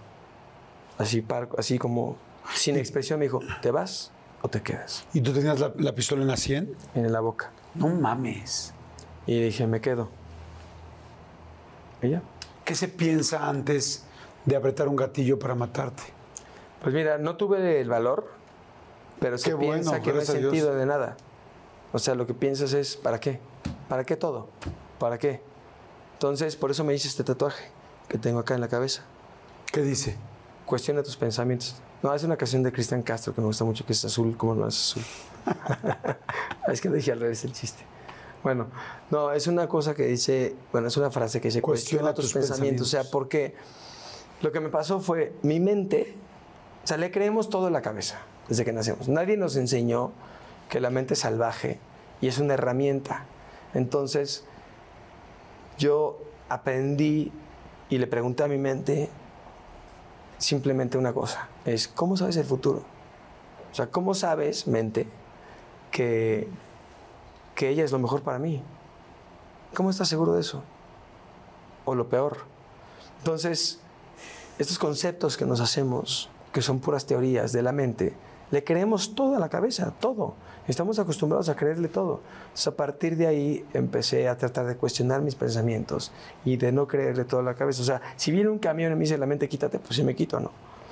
Pero si, si de repente la mente te jura que la felicidad es llegar a hacer las entrevistas de la, la, la, o volverte tal o X, pero entonces lo que pasa es que no debes de creerle todo, debes de cuestionarla, no juzgarla, cuestionarla. Entonces me lo escribí en la cabeza, porque ahí pues es donde se supone que Claro. está la mente. Pero la mente es una herramienta, no eres tú. Entonces ya no le creo toda la cabeza. Me encanta cómo lo dices. Y en el momento que estás a punto de darte el tiro, ves a tu abuelo, tu abuelo dice, ¿te quedas o te vas? Me dijo, ¿te quedas o te vas? O sea, es como, toma una decisión, güey. eBay Motors es tu socio seguro. Con trabajo, piezas nuevas y mucha pasión, transformaste una carrocería oxidada con 100.000 millas en un vehículo totalmente singular. Juegos de frenos, faros, lo que necesites, eBay Motors lo tiene. Con Guaranteed Fee de eBay, te aseguras que la pieza le quede a tu carro a la primera o se te devuelve tu dinero. Y a estos precios, quemas llantas y no dinero. Mantén vivo ese espíritu de Ride or Die, baby, en eBay Motors. ebaymotors.com. Solo para artículos elegibles se aplican restricciones. Let go with ego. Existen dos tipos de personas en el mundo: los que prefieren un desayuno dulce con frutas, dulce de leche y un jugo de naranja, y los que prefieren un desayuno salado con chorizo, huevos rancheros y un café. Pero sin importar qué tipo de persona eres, hay algo que a todos les va a gustar. Los crujientes y esponjosos Ego Waffles. Ya sea que te guste un desayuno salado, con huevos o salsa picante encima de tus waffles, o seas más dulcero y los prefieras con mantequilla y miel. Encuéntranos en el pasillo de desayunos congelados. Lego with Ego. Y ahí dices, me quedo. Me quedo. ¿Cómo fue la primera prueba de cocaína, la primera vez que probaste? Ah, porque después de tratar mucha terapia, vi a un chamán, leí, leí, leí, ¿qué es esto del amor? Por cómo se cura, güey, el desamor. Eh, pues para salir del hoyo, y voy a decir una cosa que de repente puede ser un poco controversial, es a mí la cocaína me salvó la vida. En ese momento. Me sacó de ese hoyo. Entonces, al punto en el que llegué fue, era pensar, pensar, pensar en ella, en ella, en ella, dormido y despierto. Y no pude más. Entonces traté muchas cosas antes y dije, pues dicen que con esto te sientes como Superman y es un estimulante muy fuerte. Entonces lo que voy a hacer es, voy a hacer esto para salir de este hoyo. Luego me metí en otro hoyo, obviamente. Y casi Sí, el me hoyo de la cocaína es primero Claro. el de- el Primero la, me salvó la vida. cocaína te sacó la depresión. Me salvó la vida. Y luego Y- la cocaína te estaba matando. Exactamente. ¿Y cómo fue la primera vez que la probaste? Pues desde antes de darme el primer pase, yo sabía que a mí estaba metiendo en un pedo. Este, no sabía honestamente el tamaño. O sea, no sabía que iba a ser tan difícil dejarla. Pero la verdad es que lo logré hasta ahorita. Nunca lo has logrado 100% porque siempre puedes recaer. Claro. Pero me salvó la vida, güey. O sea, no me suicidé por eso. Entonces después eh, se volvió una maestra en muchos sentidos de lo que, quiénes eran mis amigos, quiénes no, quiénes, si estás enfermo, está contigo y quiénes no. Eh, perder, perder, perder, perder, perder, también es, es, eh, fue una lección importante. Eh, aprendí mucho de mí y después, bueno, pues eh, obviamente casi me mata y espero que un día no lo hagan. Claro. Cuando pasa Por eso esto, ahora nomás chupo. cuando, cuando pasa esto del, del famoso morning show, ¿cómo se llamaba? ¿Un nuevo día se llamaba? Ah, Un nuevo día, que llegas con el cocinero y todo ese asunto, ahí venías con coca, evidentemente. no, hombre, hasta el queque. Y aparte, Pedo y coca. pedo y hasta coquísimo. Ok, te Entonces, das cuenta llego que a estás Miami Ajá. y entonces yo no tenía alguien que me sostiera en Miami eh, de los muchos dealers que tenía. Si no tenías dealer. Ajá, entonces, este, habían pasado, habían pasado algunas cosas. Ojo, eh, ojo. Fíjate, no todo es lo que parece. Habían pasado algunas cosas que me hicieron a mí. Entonces, ese día que fui, un productor al que se habían pasado de lanza conmigo, me dice, me ve llegar hasta el queque y me dice, para que sepan la historia real. Me dice, oye, este, dijeron, esta es la oportunidad, güey. Este güey viene hasta la madre. Y ahorita nos la va a pagar la que, la que nos hizo porque se pasaron de lanza, me defendí y luego fui a ese programa y me dijeron, este, tienes que eh, hacer, fíjate, ocho veces me lo dijeron, las conté. Porque estaba drogado, no pendejo. O sea, la cara es de cansado, no de pendejo. Ya te dije que me des mi crédito. Sí, sí, sí. Entonces, me dice, este, la dinámica del show se trata de que tú no dejes al cocinero terminar la receta. Entonces tú improvisa hasta el chistoso. Dije, es que yo no soy cagado. Dice, no, pero tú hasta el chistoso improvisa y no dejes que termine la, la receta. Sabiendo que venías en ese tono, Claro, que, o sea, que venías me vieron así y dijeron, ahorita es cuando, güey. O sea, yo me puse de pechito, caí redondito, este, y entonces yo me hice el chistoso Sí, hasta el queque y mi objetivo era que no acabara la receta, que es lo que me pidieron ocho veces, güey. Y que esa era la dinámica. Entonces yo llego al set y empiezo a hacerme el chistoso y todo. Obviamente hago el oso de mi vida, ¿no? Y tú que llegaste temprano, qué? Y saco el cuchillo y le digo, no, es que Entonces, al final acaba la entrevista, llego al hotel y me dicen, este, no, este, the interview was like, like, a lot of people didn't like it, o sea, mucha gente no le gustó, na. Este, dije, ah, pues, pues, X, ¿no? Pues no les latió tanto la entrevista, pues X. No, güey. O sea, de repente la vi y dije, sopas. Dije, no, si me pasé. ¿La viste la entrevista después ya sobrio, por decirlo de alguna manera? Porque no tan sobrio. Pero sí, este, pero dije, ah, pues está cagado. No, no, está nada cagado, güey. Entonces, este, pues, se me cayeron dos chambas, lo cual en ese momento me valió madre. Porque dije, yo, porque no, la-". Pero después, ya cuando me puse sobrio, sí dije, no manches, sí la regué, güey. O sea, entonces me costó mucho. ¿Viste la imagen completamente sobrio en algún momento? Sí, claro. Pues la he visto mil veces y me botó de la risa, nada más, o de tristeza. Pero sí, la verdad, sí me da risa. O sea, porque sí es como. O sea, risa y, y- y como también como. Pues ve lo que puede pasar, ¿no? Si ve hasta dónde puedo llegar bajo esta circunstancia. No, eh, llegué mucho más. O sea, hice otras entrevistas que también las ves y dices. Yo me acuerdo, bueno, este, ve las entrevistas, nada más para no adelantarme, y de repente dices, se- esto le va a pegar cabrón a mi carrera. En ese momento no. Nada más después de tiempo que me pongo sobrio, dije, bueno, ya me pongo sobrio y todo se arregla y ya normal. No, güey. O sea, te pones sobrio y ya te hiciste el daño, y entonces viene todo el collateral damage que hiciste y todo lo que hiciste, pues lo tienes que arreglar y tienes que empezar tu carrera de menos mil. Porque entonces ya nadie cree en ti, entonces pues te equivocaste en esto y aunque hayas hecho 30 años y hayas sido profesional, la gente se acuerda de lo malo. Sí. Aunque sea una vez. Entonces ya te vuelves el demonio, aunque toda tu vida hayas hecho bien, si haces un error y tú cometes un error, de eso se va a acordar la ¿Qué gente. te dijo tu pareja? Pues que me equivoqué y que, bueno, pues que ni modo, que ahora hay que entrarle a arreglar las cosas, ¿no? Yo me acuerdo que después de eso, Salud. fuiste, salud, amigo, fuiste a una Ay, ya entrevista. me estás fichando. No, sí. No, estoy bien. fuiste a una entrevista conmigo en el programa de radio. Ajá. Y hacemos una entrevista y yo te veo alterado en la entrevista. Sí.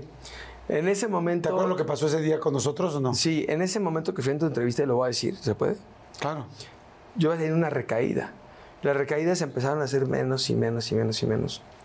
Hasta que gracias a Dios, pues ya no, hasta ahorita, a menos que alguien te... Ah, no es cierto. Este, pues fueron menos y menos y menos, ¿no? Ese día yo iba un poco mal, no iba... Pero esa fue tu entrevista, güeyes. Sí, Fui a tu programa de radio y entonces yo sí iba alteradón y tú me agarraste y me jalaste y me llevaste a un patio que está atrás. Y me dijiste, güey, ¿qué te pasa, cabrón? ¿Estás bien? O sea, ¿qué- o sea, ¿cuál es tu dolor, güey? O sea, y me dijiste muchas cosas muy chidas que te agradezco hasta el día de hoy, de verdad de corazón.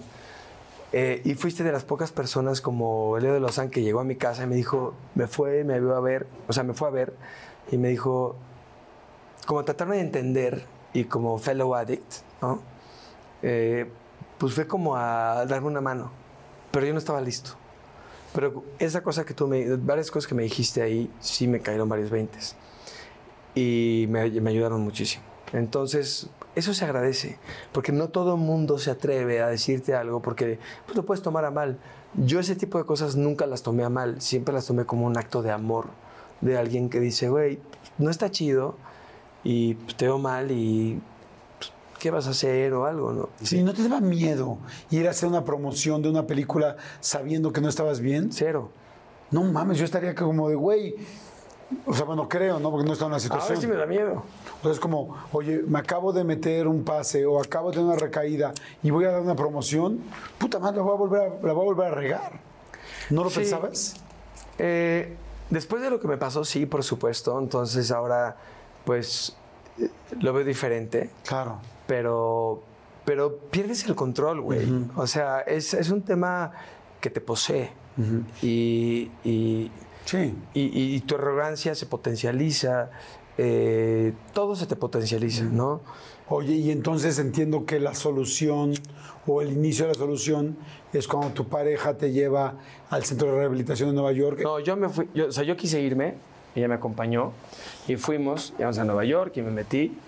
Y pues la verdad me reí mucho de lo que me pasó porque era como todo muy lógico. Eh, vi muchos de mis dolores, pero tengo mis métodos en donde creo en ciertas formas de rehabilitación, en otras no. A unas personas les, sirven los 12 pasos, a otras no. Eh, pero lo que creo que me ayudó más fue, aparte del lobby de los apoyos, fue no tener una red. O sea, saber que si yo seguía hasta el queque y le seguía así, me iba a quedar tirado en la banqueta y nadie me iba a ayudar. O sea, yo, yo- o sea, nadie iba a llegar a decirme, toma, güey, este, toma, este, te metes en este departamento y aquí está tu pasecito y la chingada y este, y qué padre, y ya. No, yo sé que lo que soy lo he logrado yo desde el piso, desde la banqueta, y también que si pierdo, ¿no? Nadie va a estar ahí para realmente darme la mano. Claro. Entonces, ob- obviamente mi vieja, pero, pero o sea, realmente no, no es, y no lo digo de manera despectiva, porque mucha gente piensa que es así, pero así hablamos en México, ¿no? Este, Como jugamos fútbol todos. Exacto. y andamos en burro. Fíjate esa mamada. Pero bueno, entonces, este, eso me ayudó mucho. Porque tengo una persona muy querida, que no voy a decir quién es, que murió de alcoholismo y tuvo la red, esa red de protección. Le dijeron, te prestamos este DEPA y pues para, ir- para que estés tranquila, en vez de dejarlo caer en la calle. Sí. Sí, porque si caes en la calle te das cuenta que en serio nadie te va a ayudar y es la forma de ayudarte. Correcto. Pero si te están literal si te- ayudando y No facilitando hay, forma, cosas, no hay forma que te recuperes. ¿cuánto tiempo, en cuántos centros de rehabilitación estuviste? ¿Y solo una internación? Pues te felicito, la verdad. Sí, pero tuve algunas recaídas, no muchas. Pero pues tuve que volver a mi naturaleza. Ese no era yo, güey. Me dijiste que tienes eh, cuántos años limpio. Pues ya voy para casi nueve. Wow, felicidades, me Gracias. da mucho gusto. Eh, me, me da mucho gusto porque realmente vienes de historias complicadas y has salido adelante frente Y eso que no te he platicado lo peor. No, no, me, me imagino y, y- y- y digo, No, eso será muy íntimo y Sí, muy estoy platicando cosas que nunca he dicho. Y, y la verdad me estaba esperando mucho a esta entrevista porque eres una persona respetuosa, eres una persona que tiene empatía y nadie hace lo que tú haces. Que por eso creo que en parte has tenido este gran, inmenso éxito que tienes, no solo en esto, sino en muchas cosas. Gracias, Porque eres una persona que no va por la nota y el golpe bajo, ¿sabes? Y eso se aprecia. La verdad te felicito, me da mucho gusto, te felicito por estos nueve años de, de sobriedad. Te deseo muchas otras 24 horas, porque sé que eh, todos los días hay que trabajar por esto. Todos los días. Te, te felicito por todos los logros. Sé que también eh, tu perrita Martina fue importante en todo esto y que de ahí salió el PET 51, ¿no? Sí, checa. vamos a hacer nuestro comercial. Claro, por favor. Pet51.com es algo que, que desde que estaba. Sí, sí, lo agarraste. Eso, gracias. Métanse a esa página. Entonces, lo que hacemos es eh, creamos un. eh, por ese tema de Martina, que cuando se me subía al pecho y estaba yo hasta que, que ya estaba valiendo gorro, me veía y yo la veía ¿Y la perrita se te subía? se me subió aquí y se me quedaba viendo. Nunca me juzgó, obviamente, nunca eh, siempre estuvo ahí, fue un amor constante, ¿no? Eh, yo escribía así hasta el queque y entonces se quedaba aquí eh, medio incómoda, pero nunca se iba. Entonces, eh, para mí, y me la regaló mi compadre, querido, por eso le digo compadre, que le mando un abrazo, que además tiene un don y tiene un- inspira a Claro. muchísima gente en el mundo y para mí también ha sido una inspiración increíble. Este, y, y aparte, por eso eh, empecé a ayudar a los animales. Porque yo ahí realmente, cuando dudas si existe o no existe Dios, pues realmente es que no sé, ¿no?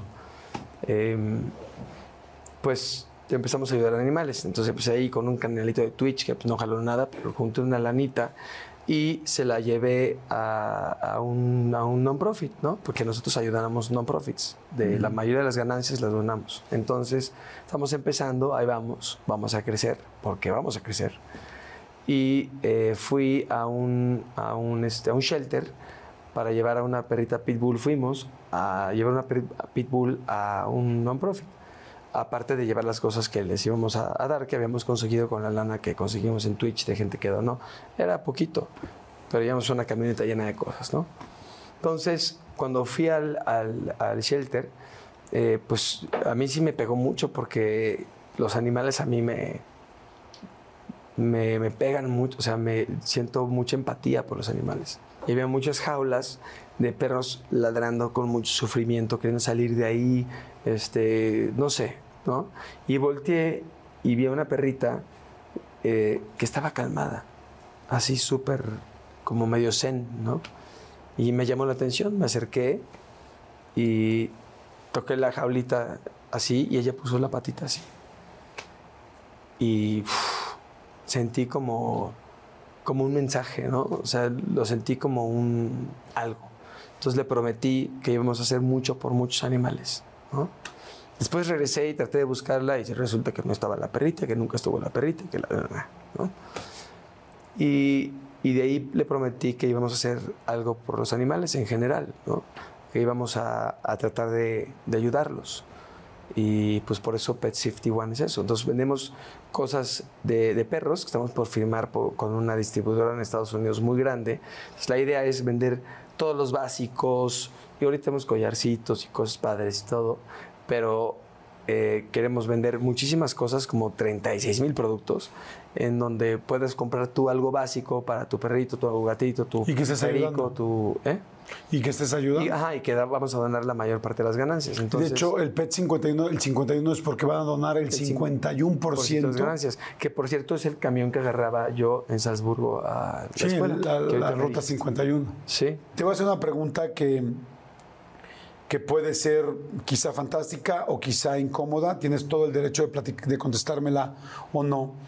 Pero no hay nada que te dé más gusto que ver feliz y ver contento a una persona que ha salido adelante. Eh, y, escuché un rumor eh, ya en dos o tres ocasiones eh, de, que estabas, de que estaban embarazados. Y a mí nada me gustaría más que saber que tienes o que empiezas a ser esa familia que lamentablemente estuvo tan fracturada tu familia inicial o tu familia central y hoy que empiezas a ser la tuya con nuevas partes, con nuevos momentos, con, que has sacado adelante estos problemas, que tienes una gran pareja al lado y te quería preguntar directamente si quieres contestarme bien y si no lo entiendo perfecto. ¿Es real eso? ¿Vas- Sí. ¿Estás empezando a ser una familia? Sí, tenemos 14 semanas. ¡Wow! Sí, si es niña va a ser Ann y si niño Robocop. ¡Wow! Eso me hace muy feliz, amigo. No, no, no, Robocop no lo voy a poner, güey. No, no, no, no Robocop, güey. Me hace muy feliz saber que, Es que sé que es niña. que están embarazados. No sé por qué. Me hace muy feliz porque, ¿sabes qué? Porque te lo mereces, porque te mereces una nueva familia. Te mereces volver a empezar y, y no tengo todavía el gusto de conocer bien a tu mujer, pero nada más de lo que me platicaste hoy, ya la admiro y ya la quiero porque ese es el verdadero amor. Estar con alguien, porque en las buenas es muy fácil estar, en las malas es lo complicado. Totalmente. Y, y- y el saber que pueden estar empezando una nueva familia y que todo espero No, que- estamos ya. Acá está. pues me hace mucho, me hace muy feliz. amigo. Gracias, hermanito. Y, y- y porque te lo mereces y creo que es un gran momento para empezar esta nueva No, y familia. quiero romper patrones y quiero enseñarle pues, las cosas buenas, las malas. Quiero que sepa lo que es la oscuridad. Quiero, este, es un- estoy un poco apanicado, ¿no? Estoy muy contento, pero también, eh, pues, sé que traigo una carga genética dura eh, y quiero romper con eso. Entonces, pues, la idea es ser buen papá, ¿no?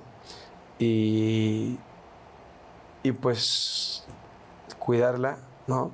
Que sea, siento que es niña, no sé por qué, pero bueno, este, por eso digo Robocop si es niño, porque pues no va a ser niño. Y sí, sí, imagínate, Robocop, pues está. Entonces, este, pues es, es, es, un, es un proceso complicado, es un proceso complicado en el que uno como hombre, pues, pues, este, tiene como muchos pensamientos distintos que no conocías, ¿no?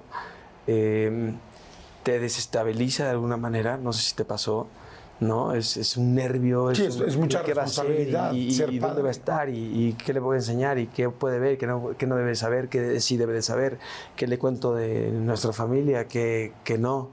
Este, decir una verdad a medias es mentir. O sea, porque hay cosas que pues no están chidas, ¿no? O peor que no, no chidas. Entonces, este, pues sí, es, es algo que, que me tiene con la mente eh, pues muy ocupada, ¿no? Entonces es un momento eh, muy, muy feliz, pero también un momento de decir, bueno, ahora te toca a ti, güey, ¿no? Entonces, a ver cómo lo haces.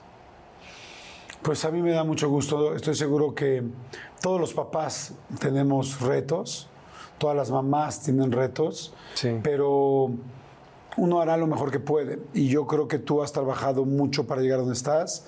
Eh, creo que tu pareja pues es una persona extremadamente amorosa e inteligente para poder, para poder hacerlo. que ya está acá. Este, y, y estoy seguro, pues así se empieza, ¿no? Nadie empieza siendo padre, este, ya está teniendo la maestría. No, pero sí he sido hijo. Y sé eh, todo lo que no se debe de hacer como padre. Les deseo pues mucha alegría, mucha unión familiar. Eh, tiene a un padre o va a tener ese bebé, sea niño, sea niña o sea Robocop, va a tener, va a tener eh, a un padre que ha sabido levantarse de muchas, Sí. que ha sabido hacerse solo Sí, y va a tener a una mamá A una gran con madre, unos pantalones y con un amor y con una templanza increíble. Y, y mira, no lo había pensado porque evidentemente no sabía esta noticia y te agradezco mucho el poderla compartir. Pero bueno, le- les tengo un primer regalo para, para, mm, pues, para ese bebé que se va a complementar. Eh, y es un regalo. eh, todos los cuartos, yo me acuerdo muy bien, mi primer hijo, Santiago, que hoy es adulto, hoy acaba de empezar a ser adulto. Me acuerdo mucho de su cuarto y me emocionaba mucho, gracias, su cuarto, que lo queríamos al principio todo beige y con ositos y con cosas especiales y queríamos que se viera muy, pues sí, muy, muy beige. lo queríamos así, fue muy lindo, la verdad. Y nos importaba mucho lo que íbamos a poner en la pared como cuadros. Eh, y, y hoy te quiero dar un detalle que, que creo que podrías poner en ese cuarto. No, es un cuadro. Vas a llorar, güey. No, no, no. Es un cuadro que, que creo que podría estar ahí y te voy a mandar otro porque ahora enterándome todo esto, pues creo que podría ser muy lindo. Este es un cuadro de eh, quien ayudó a que llegara este, este bebé a tu vida. Es un cuadro de quien fue esencial en esta parte, además evidentemente de tu pareja. Quiero que, que sea la- el primero, si ustedes así lo aceptan, de estos cuadros de quién fue importante para que llegara. Y es un cuadro, no sé si sabes que yo pinto, pero así como tú eh, tocas el violín, yo pinto, y es, eh, fue muy importante que llegara así. Y es este cuadro con, pues con Martina Y Simona. y con Simona, y te voy a mandar otro cuadro, igual, pero con ustedes dos, contigo y con tu pareja, Eh, porque son los que hicieron posible esto. Eh, no quiero no sabía esto y tampoco pondría a tu pareja porque sé que lo has manejado de una manera pues más confidencial y eso es completamente respetable en este medio, pero pues definitivamente Y Martina y Simón han sido importantes Sí, por supuesto. en este camino. A ver, dame un consejo como padre, así, el, el consejo.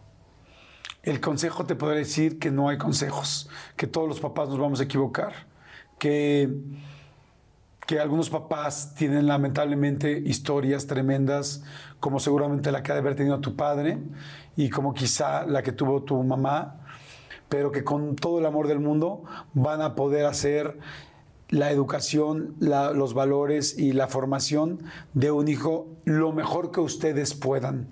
Y eso a pesar de lo difícil que sea, de los aciertos y los errores, será suficiente para que un hijo esté aquí, para que una hija esté aquí y para que ustedes puedan ser, que, que no se preocupen tanto por las cosas malas ni por ser perfectos, porque el amor te hace dar lo mejor que tú puedes. Quizá tu papá, eso fue lo más que pudo dar.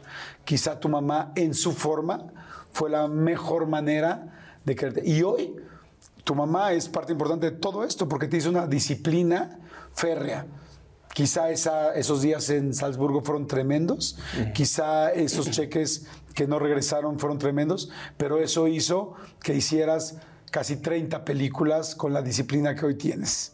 Y, y no sé la historia de tu pareja, pero seguramente el amor que le dieron de una u otra manera hizo que pudiera estar al lado de ti, sosteniéndote en los momentos más complicados. Y seguramente así como padres van a ser. Así es que el consejo que te puedo dar es, vas a tener errores y aún así tu hijo o hija va a tener todo el amor que tú le puedas dar y que tu pareja le pueda dar. Gracias, hermano. Así es que te Gracias. felicito, amigo. Gracias de corazón. Y que empieces esta nueva familia con todo ese amor y con estas pequeñas que son parte también o han sido parte de la familia y que empiecen esta familia de cero eh, con mucha ilusión de que les vaya muy bien. Así es que salud, amigo. Me ganaste Salud. casi por nada. Salud por esta nueva familia. Salud por mi nueva familia, nuestra. Ahora yo también te tengo un regalito, güey. ¿Me vas a hacer padrino? No. bueno, pues ya me lo dijiste, ahora es a huevo. ¿En serio? Digo que le diga que ya no, ¿no? Sí, ¿no? No, lo que tú quieras, por favor. Ah, ¿te Pero yo feliz voy. Si es en Los Ángeles y pagan viáticos, ahí estoy.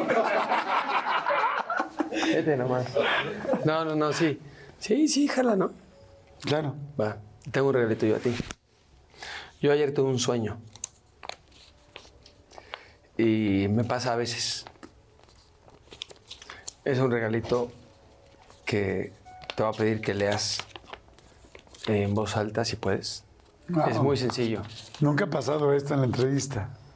Ya sé, güey, pues si la cara es de cansado, no depende. es, es algo que soñé, medio soñé, que me dijo alguien que te dijera.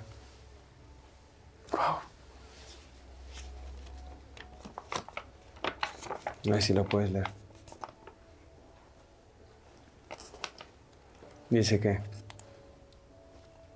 Dice Jordi, hijo querido, quiero decirte que no tengo palabras para decirte lo orgulloso que estoy de ti. Tampoco tengo palabras para decirte todo lo que siento del dolor que te causé. En esas noches en que te hice sentir miedo. Te juro que luché lo más que pude. Al final logré ganar unas batallas. Pero no sabes lo que daría ahora por ver que te han hecho un hombre, por estar un momento uno solo más contigo. Hijo, perdóname. Tu papá.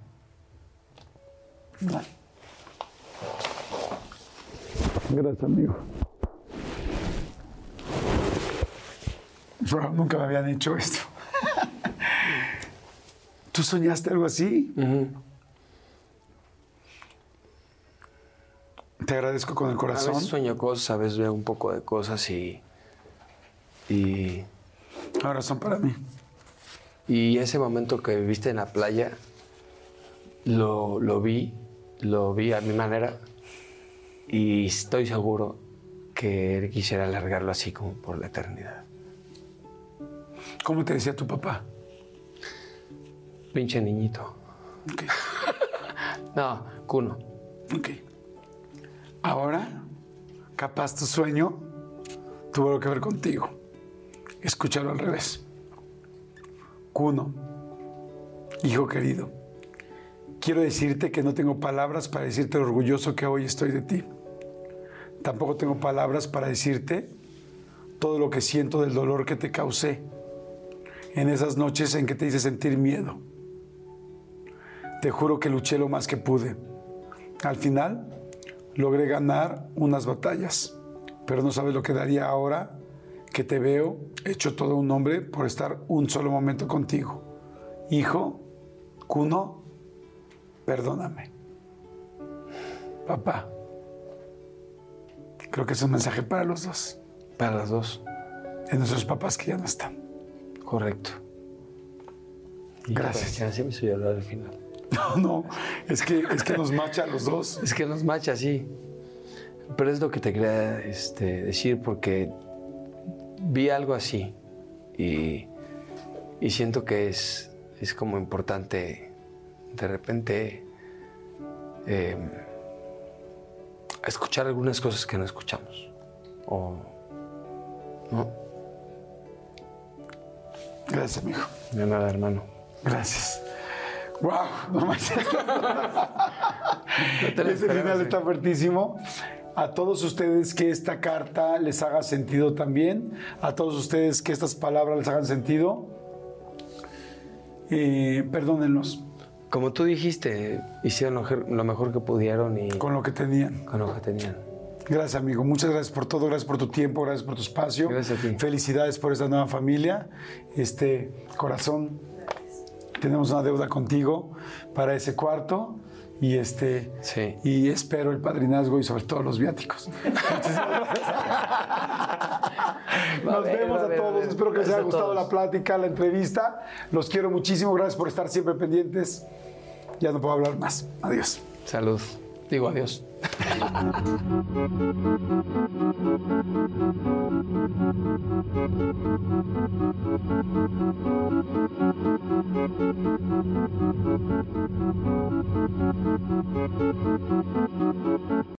I'm Cindy Lauper. My psoriasis was all over, even on my scalp, which may mean four times the risk for psoriatic arthritis. But Cosentix works on both. Cosentyx secukinumab is prescribed for adults with moderate to severe plaque psoriasis 300 milligram dose and adults with active psoriatic arthritis 150 milligram dose. Don't use if you're allergic to Cosentyx. Before starting, get checked for TB. Serious allergic reactions, severe skin reactions that look like eczema, and an increased risk of infections, some fatal, have occurred. Cosentyx may lower ability to fight infections, so tell your doctor if you have an infection or symptoms like fevers, sweats, chills, muscle aches, or cough, had a vaccine or plan to, or if IBD symptoms develop or worsen. Learn more at Cosentix.com or 1 844 Cosentix. Ask your doctor about Cosentix.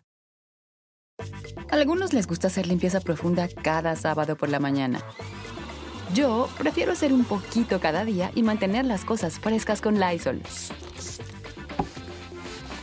El limpiador multiusos de Lysol limpia y elimina el 99.9% de virus y bacterias. Y puedes usarlo en superficies duras no porosas de la cocina, baño y otras áreas de tu casa.